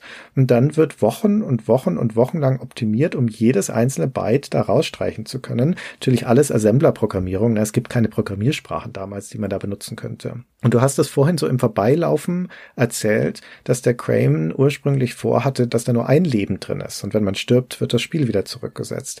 Und er hat ja kurz vor der Veröffentlichung des Spiels dann also in der Beta-Testing-Phase, würde man heute sagen, sein Spiel ein paar Freunden gegeben, um das mal auszuprobieren. Und die haben ihn dann so lange genervt mit ihrem Feedback, bis er gesagt hat, okay, dann baue ich halt Leben ein. Ja, okay, dann ist das Spiel halt so hart. Aber so Leben einzubauen ist ja ein völlig neues System. Das Spiel muss das ja mitzählen und vor allen Dingen muss es die anzeigen.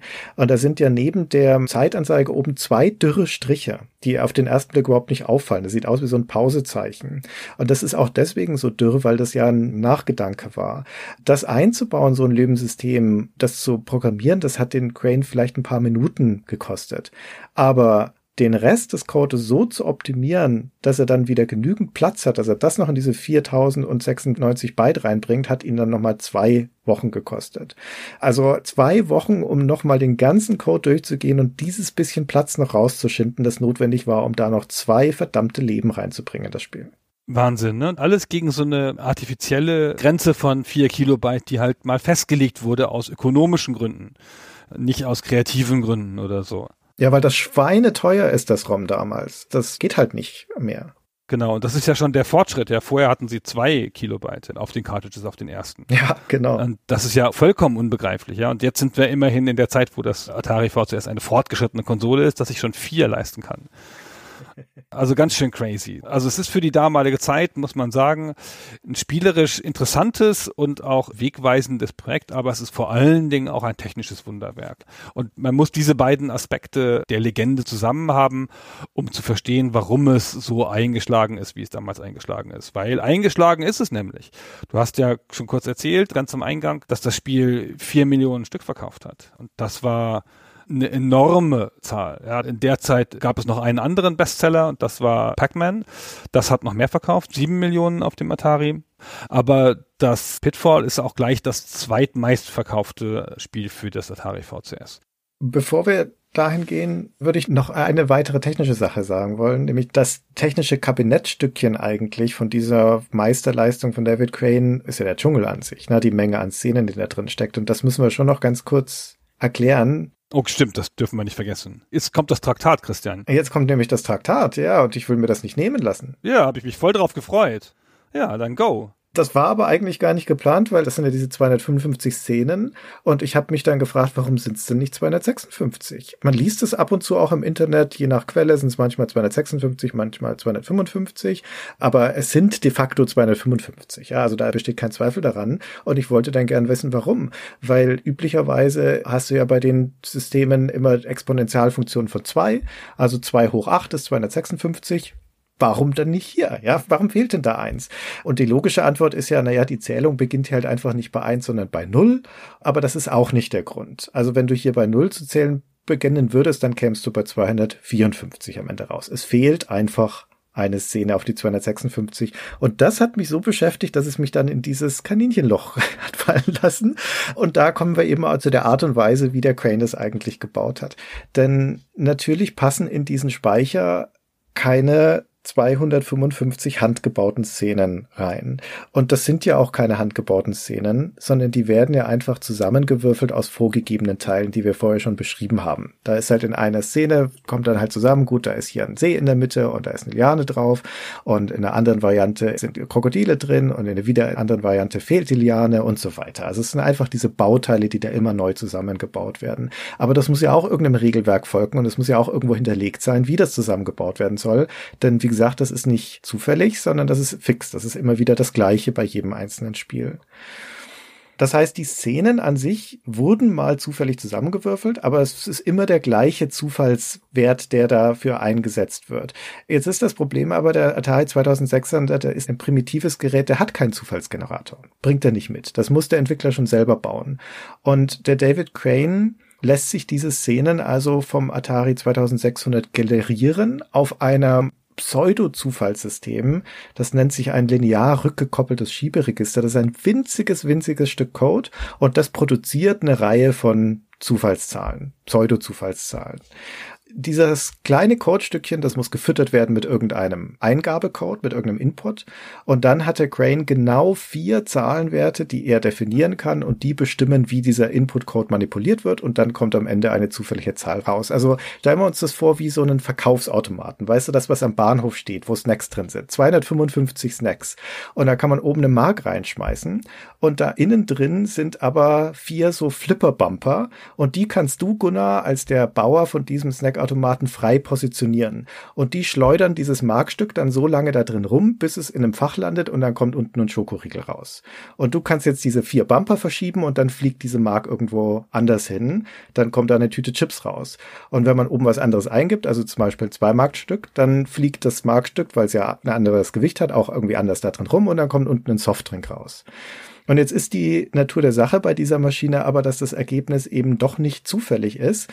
Denn wenn du diese Flipper erstmal positioniert hast und oben genau eine Mark einwirfst, dann kommt unten auch immer der Schokoriegel raus. Jedes einzelne Mal.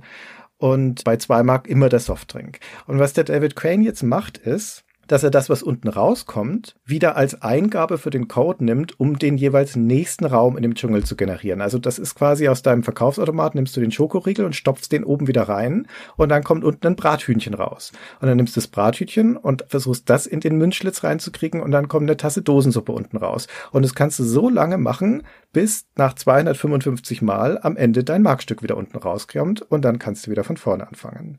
Und das Ganze geht auch umgekehrt, wenn du den Schokoriegel unten reinstopfst in die Maschine, kommt oben dein Markstück wieder raus und deswegen kannst du diesen Dschungel also auch in die umgekehrte Richtung durchqueren. Dieser Zufallsgenerator, der generiert eine Reihe von 255 Zahlen, die aber dann immer die gleichen sind und die dann wieder auf sich selbst zurückführen. Und das hilft uns jetzt aber immer noch nicht bei der Antwort auf die Frage, warum es nur 255 sind, aber die Antwort ist jetzt leicht, denn bei diesem linear rückgekoppelten Schieberegister, da wird, wenn man den Wert 0 eingibt, auch eine 0 ausgespuckt. Das heißt, wenn du in deinen Automaten oben nichts reinschmeißt, dann kommt unten auch nichts raus. Und deswegen ist das der eine fehlende Wert. Der ist halt einfach unzulässig und es gibt also nur 255 Ergebnisse. Und nicht 256. Und was der David Crane letztendlich gemacht hat, ist, er hat diesen kleinen Codeschnipsel gebaut und hat dann diese vier Zahlenwerte so lange variiert, bis ein Dschungel dabei rauskam, der ihm gefallen hat. Und dann musste er nur noch entscheiden, in welchem von diesen 255 Räumen, die mir da generiert werden, soll der Spieler denn anfangen. Und das ist in diesem Fall der Raum mit der Zahl 196. Das ist nicht etwa die Nummer eins, sondern das ist der Raum, also hexadezimal wäre es C4 und dezimal dann eben 196. Und da steckt schon ein kleines bisschen Game Design drin, denn auch wenn das letztendlich ein Algorithmus ist, der diesen Dschungel generiert, musste der Crane zumindest so viele Varianten von diesem Dschungel generieren lassen, bis er eine gefunden hat, wo er dachte, okay, die scheint mir gut zu sein und die ist in ungefähr 20 Minuten lösbar. Und dann musste er auch noch bestimmen, in welchem Rahmen soll der Spieler starten. Und das hat er nach der Prämisse gemacht, dass die ersten Räume, die man dadurch quert, die ersten vier, fünf, dass die eine Lernerfahrung bieten können. Erst ist es ein statischer Baumstand, dann sind es rollende, dann kommt dann erst die Liane und dann kommen die ersten Krokodile und dann hast du so ziemlich alles davon gesehen. Aber dieser Kniff letztendlich bedeutet, dass die ganzen 255 Räume, das ganze Universum von diesem Spiel in 31 Byte Code passen. Und das ist die Leistung dabei. Das ist unfassbar, oder? Also ich meine, wie viel davon nicht kreative Kernleistung ist, sondern technisches am Limit sein und wie viel dann auch vom Spieldesign dadurch bestimmt wird natürlich. Also er hat irgendwas vor und dann kann er es oder kann er es nicht und dann muss er Tricks anwenden, um das durchzusetzen, was er vorgehabt hat. Es ist ja so, dass diese Limitierungen zurückspielen und sein Game Design ändern, weil es nur so geht oder weil sich nur so Optionen ergeben, ja. Weil er hätte ja nicht einfach einen durchdesignten Dschungel machen können mit 25 Räumen, wo er sozusagen irgendwas festlegt. Das wäre ja nicht gegangen. Das kann sich so viele Räume nicht merken, das Atari. Die Räume müssen generiert sein. Die können nicht festgeschrieben sein mit an Position 2 liegt eine Schlange und an Position 4 ein Schatz. Das geht nicht. Ja, er musste sich einen Weg überlegen, wie diese Räume generiert sind, ohne dass er einen, einen Zufallsgenerator hat ja. und so, dass es immer wieder gleich ist. Es ist eine unfassbare Leistung. Und weißt du, was das noch erstaunlichere ist? Also in den Jahrzehnten jetzt vergangen sind, seit Pitfall erschienen ist, ist nicht immer nur ein rein technischer Fortschritt, sondern es kann auch ein methodischer Fortschritt sein, denn man kennt heutzutage effektivere Varianten, um so ein linear rückgekoppeltes Schieberegister zu berechnen.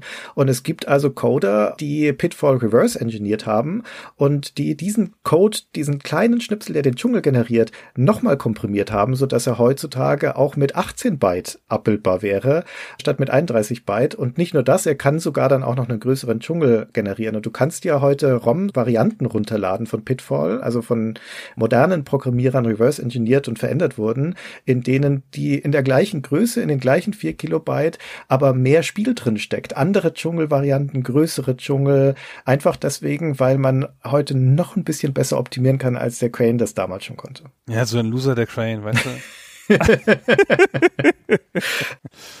Also erstaunlich, was da möglich ist und das Spiel tut dann auch einen Schlag.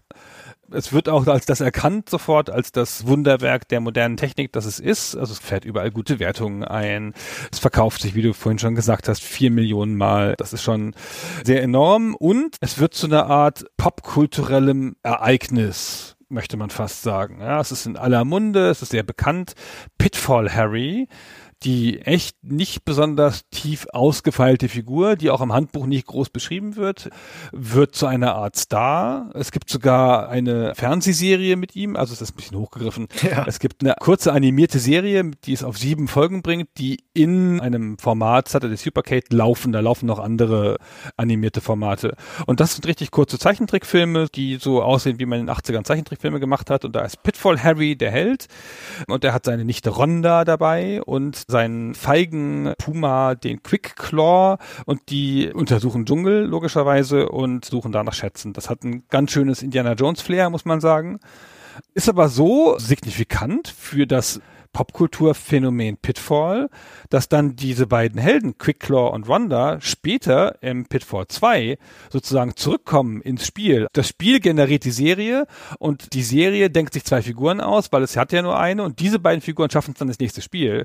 Also auch eine seltene Art von kreativer Rückkopplung, möchte ich sagen, zwischen Fernsehen und Game. Die Serie hat dann auch das ganze Merch losgetreten. Dann gab es halt auch Ausmalbücher und ein Brettspiel gab es von MB, ja, einem der größten Brettspielfabrikanten. Aufkleber und alles Mögliche. Und es gab massenhaft Fernsehwerbung. Activision hat da richtig drauf gesetzt und hat auch wirklich, also coole Fernsehwerbung gemacht für die damalige Zeit. Unter anderem den berühmten Spot, den verlinken wir mal in den Show Notes, aber den hat man vielleicht sogar schon mal gesehen, wenn man sich damit beschäftigt, in dem der junge Jack Black, der später noch sehr bekannt wird als Schauspieler und ja auch noch in Spielen auftritt, wie in Brutal Legend. Der tritt da als kleiner Junge, 13-jähriger Junge auf und erzählt von seinen Abenteuern, die er mit Harry erlebt hat in einem Werbespot. Das ist alles ganz toll.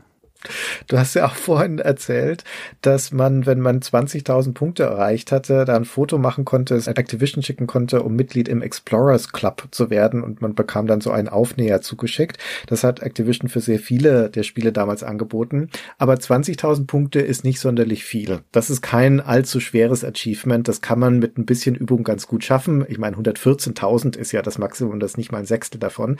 Und dementsprechend haben es auch viele Leute gemacht. Und der Crane hat später mal erzählt, zu den Hochzeiten von Activision hätten die 14.000 Einsendungen pro Woche erhalten. Nicht unbedingt nur Pitfall, Briefe und Fotos, die von Leuten geschickt wurden, sowohl Fanpost als auch die Leute, die diese Abzeichen haben wollten. Und sie hätten deswegen eine eigene Abteilung von zehn Leuten gehabt, die nur diese Briefe beantwortet haben. Und wie gesagt, ein großer Teil davon war zumindest 82, 83 auch Pitfall, weil es mit Abstand das populärste Spiel von Activision war. Das ist der Wahnsinn. Das kann ich kaum glauben. Das ist eine so riesige Zahl. 14.000 pro Woche. Naja, wenn das Spiel sich Millionen Mal verkauft hat. Ja, aber 50.000 Einsendungen, was das für eine Logistik ist, wenn sie die ja alle beantworten muss. Das heißt, du hast da irgendwo so ein Lager mit 50.000 Badges von verschiedenen Spielen und die gehen dann raus. Und dann schickst du pro Woche 10, 12.000 Briefe an irgendwelche Leute mit Badges oder einfach Antworten. Ja, damals hat man ja, es gab ja logischerweise noch kein E-Mail. Es war auch nicht unnormal, dass die Leute einen Brief geschrieben haben, um der Firma eine Frage zu stellen. Und dann wurde die halt beantwortet, kam halt eine Woche später ein Brief zurück. Vielen Dank für Ihre Frage, wir beantworten das so. Ja, und was das für ein logistischer Aufwand ist. Heutzutage regeln sich die Spielehersteller ja schon auf, wenn Leute ein Online-Ticket machen.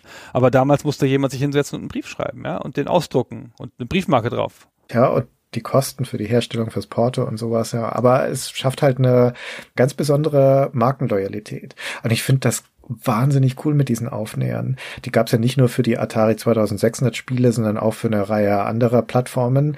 Und insgesamt gab es mehr als 40 verschiedene Aufnäher, die Activision für verschiedene Spiele angeboten hat. Teilweise mehrere pro Spiel. Bei Declathon zum Beispiel, bei dem nächsten Spiel von David Crane, da gab es ein Bronze, ein Silber und ein Goldaufnäher, je nachdem, wie viele Punkte du erreicht hattest. Und die sehen super aus, diese Patches. Die sind farbenfroh, haben diese gleiche Stilisierung wie die Cover Artworks, haben echt hübsche Motive und sind so ein bisschen thematisch. Manchmal sind es Medaillen, manchmal Rangabzeichen, manchmal so eine Art Mitgliedsausweis. Die sind ein ganz tolles Sammlerstück, finde ich.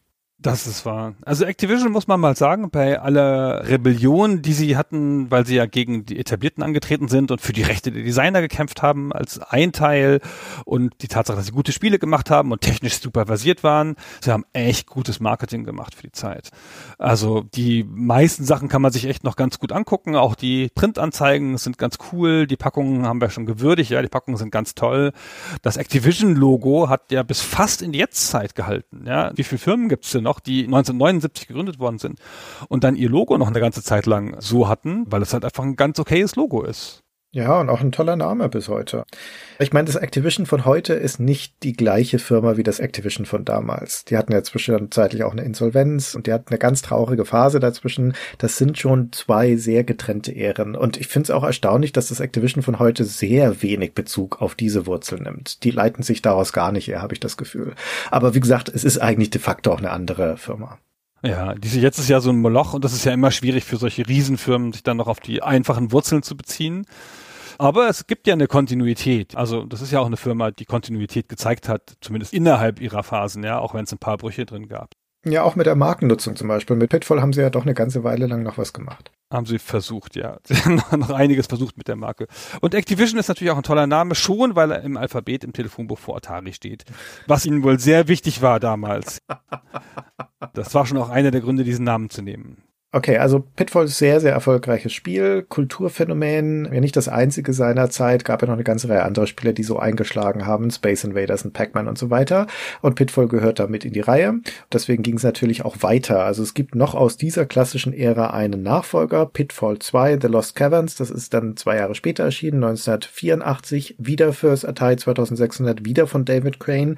Und wieder ein technisches Meisterwerk, diesmal aber auf eine andere Art und Weise, denn Und der Crane ist ja, wie gesagt, seiner Berufung und seiner Ausbildung nach eigentlich Elektroingenieur, Techniker, man möchte was sagen Hardwarebastler und deswegen hat er diese Passion, diese zwei Passionen, das Spieldesign und das Hardware-Design hier zusammengebracht und eine Cartridge rausgebracht für Pitfall 2, wo ein extra Chip mit drin steckt, so wie wir das später ja ganz häufig bei den Nintendo-Modulen zum Beispiel auch haben.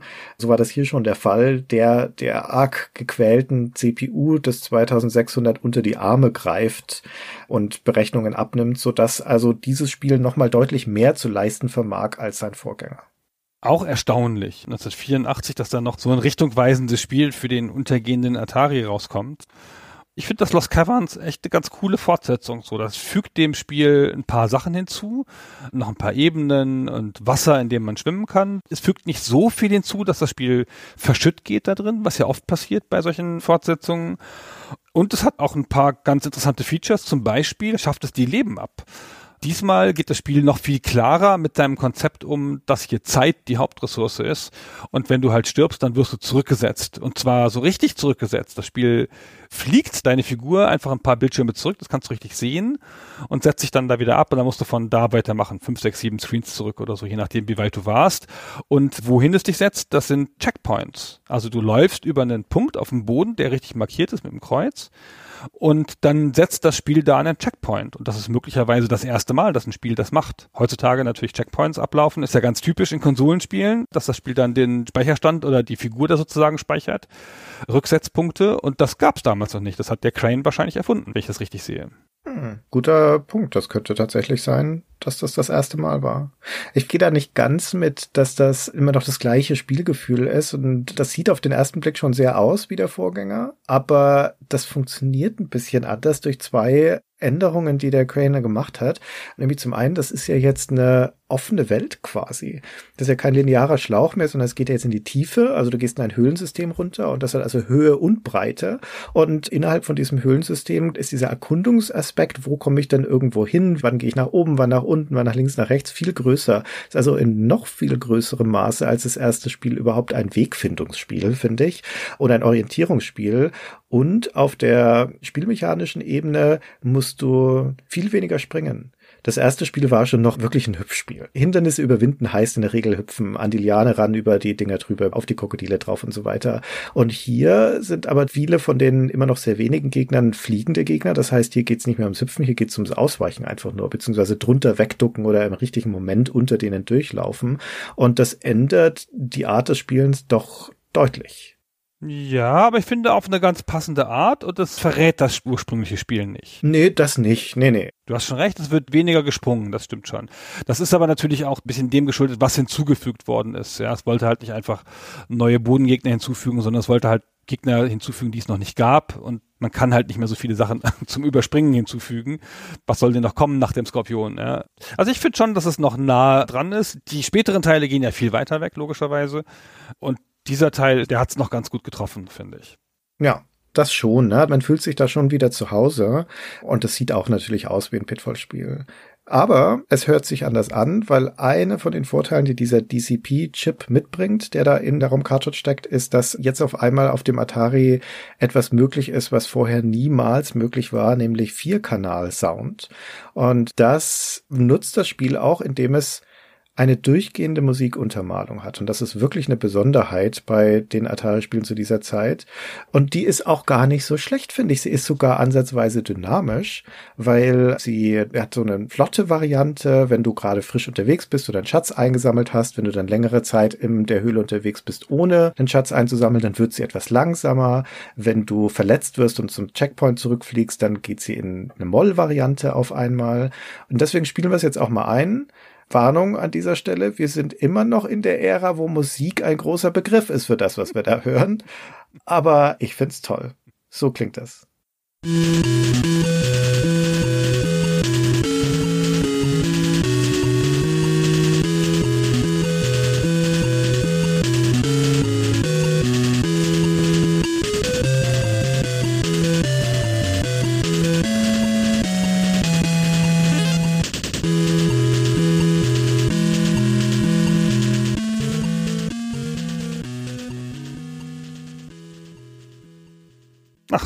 Cool, finde ich. Ja. Es ist cool. Also für mich endet es da ein bisschen mit den Pitfalls. Also ich finde, das erste ist natürlich toll und ich finde, das zweite macht noch was Interessantes damit und die nächsten Teile gehen zumeist auf unterschiedliche Arten schief. Es gibt das Super Pitfall fürs NES, das wirkt schon gar nicht mehr wie so ein Pitfall-Spiel. Also es übernimmt ein paar grundlegende Eigenschaften. Das ist halt auch ein Plattformer, aber es ist nicht mehr so nah dran, finde ich. Und es fühlt sich nicht so werketreu an. Und die späteren Teile, Pitfall 3D und so, dann gibt's ja ganz schauderhafte 3D-Spiele. Ja, die aber damals gar nicht schlecht aufgenommen wurden von der Kritik. Ja, ich verstehe es nicht. Also das 98er das Pitfall 3D auf der Playstation habe ich auf jeden Fall gespielt und ehrlich, das ist schauderhaft. Das werden auch alle Leute jetzt einsehen, die sich damals von der 3D-Grafik haben blenden lassen. Aber die 3D-Plattformer, die hatten ja alle ihre Schwierigkeiten. Ja. Also es gab noch eine ganze Reihe von Wiederbelebungsversuche, geglückte oder weniger geglückte. Das ist dann nochmal eine andere Geschichte. Mit all denen hatte der David Crane auch nichts mehr zu tun. Der hat nur einmal noch versucht, zurückzukehren Ära und zu seinem Spiel. Er hatte die Marke nicht mehr, er arbeitet auch nicht für Activision, schon lange nicht mehr. Er ist bei Activision in den 80ern weg, hatte eine eigene Spielefirma gegründet, hat noch viele interessante Dinge gemacht. Alles andere Geschichten. Aber im Jahr 2012, im September 2012 sind wir gerade auf dem Höhepunkt des Kickstarter-Hypes. Da war Anfang des Jahres das berühmte Double Fine Adventure, das sich damit über drei Millionen Dollar finanziert hat, das dann später Broken Age geworden ist. Und da wollten dann ganz viele Leute vom Kuchen was abhaben. Und da dachte sich auch der David Crane, okay, da probiere ich es nochmal und launche auf Kickstarter David Cranes Jungle Adventure. Heißt nicht Pitfall, weil wie gesagt, die Marke gehört ihm nicht, die gehört Activision. Aber Jungle Adventure war schon der Untertitel von dem ursprünglichen Pitfall. Das hieß vollständig Pitfall Harry's Jungle Adventure. Ist also eine Anspielung auf diese Zeit und sollte quasi ein moderner Nachfolger von Pitfall werden, ein Nachfolger am Geister. Und ich, Gunnar, war einer von 669 Unterstützern, die ihm da Geld gegeben haben. Und da kamen 31.200 Dollar zusammen, aber das Ziel waren leider 900.000 Dollar. Deswegen hat es nicht geklappt. Ist vielleicht besser so. Also es wird ganz absurd natürlich, weil erstens der Name David Crane kennt kein Mensch mehr heutzutage, wenn man nicht damals dabei gewesen ist. Das ist ein ganz großer Programmierdesigner, hat sich ganz verdient gemacht, aber seine glorreichen Tage sind halt schon auch ein Tick her. Also ist jetzt in den letzten Jahrzehnten nichts dabei gewesen, wo man seinen Namen nochmal gehört hätte. Die Kampagne war auch einfach furchtbar, weil das war einfach nur ein langer Text mit Konzeptzeichnungen, kein Video, nicht mal eine Ansprache von David Crane selbst und nur eine reine Absichtserklärung für 900.000. Also es war halt auch einfach ein absoluter Schnellschuss. Man möchte vielleicht sogar sagen Hybris. Der Crane ist jemand, dem mangelt es nicht an Selbstbewusstsein. Der hat schon eine klare Vorstellung von seiner eigenen Bedeutung und und möglicherweise hatte sie da etwas überschätzt. Ja, ich meine, wenn du Activision gegründet hast, hm, kann man mal ein bisschen selbstbewusst sein. ja, war ja auch nicht der einzige zu dem Zeitpunkt. Guido Henkel ist ja da mit Torwalla auch auf die Nase geflogen ja. und Chris Taylor mit Wildman und so. Da war er in guter Gesellschaft. Es ist aber auch so, ich finde, das Pitfall ist ein ganz tolles Spiel, aber ich finde, das ist nicht so ein Spiel, das nach einem Remake schreit. Ich finde, das lebt halt ganz stark von dieser Klarheit, dieser Reduziertheit. Also wie viele Spiele dieser Ära, die haben ja in der Reduziertheit der Spielmechanik auch ihren Reiz. Und das kannst du heute halt nicht mehr machen. Heute musst du irgendwie 3D haben. Du hast einfach auch so viel mehr Bildschirm zu füllen. Du kannst nicht nur so wenig Elemente auf dem Bildschirm tun, wie man das damals gemacht hat, weil der Bildschirm viel größer ist. Wie groß war der Atari-Bildschirm? 160 mal 180 oder sowas. Wenn du halt heute 2000 mal 2400 oder sowas, da musst du einfach was fürs Auge drauf tun. Und diese ganz große Klarheit, die so ein Spiel hat, das ist halt nicht mehr herstellbar, glaube ich. Ich finde, solche Spiele sollten dann auch einfach da bleiben, wo sie sind. Obwohl ich fand das Mayan Adventure fürs Mega Drive, das war noch ganz okay, fand ich von denen. Das war okay, fand ich auch, ja. Das ist ja deswegen relevant spielgeschichtlich, weil es auf dem PC das erste Spiel war, das verpflichtend Windows 95 vorausgesetzt hat, um spielen zu können. Es war leider aber auch nicht sonderlich gut in der PC-Fassung. Da sind die Konsolenfassungen viel besser. Genau, da waren beim Jahr 1994 auch schon wieder zehn Jahre später und so. Ja, also wie gesagt, Activision hat noch lange Zeit was versucht und dann gab es ja in der Jetztzeit quasi, 2012, gab es ja noch diese komische iOS-Version. Das war der Endless Runner, von dem du gesprochen hast, oder? Ja, das war so ein Jubiläumsspiel. Das ist ja jetzt nicht so ungewöhnlich, dass die großen Spielefirmen mit diesen alten Marken nichts mehr anzufangen wissen und dann irgendwelchen Quatsch damit machen. Oder im Zweifel irgendwelche Mobile-Dinger. Und da wäre es mir auch lieber, sie würden es dann einfach sein lassen, weil das Pitfall ist ein so bedeutendes Werk für die Spielegeschichte, das steht so für sich. Das kann da auch ganz gut bleiben. Das muss man jetzt nicht auf Teufel komm raus nochmal neu beleben.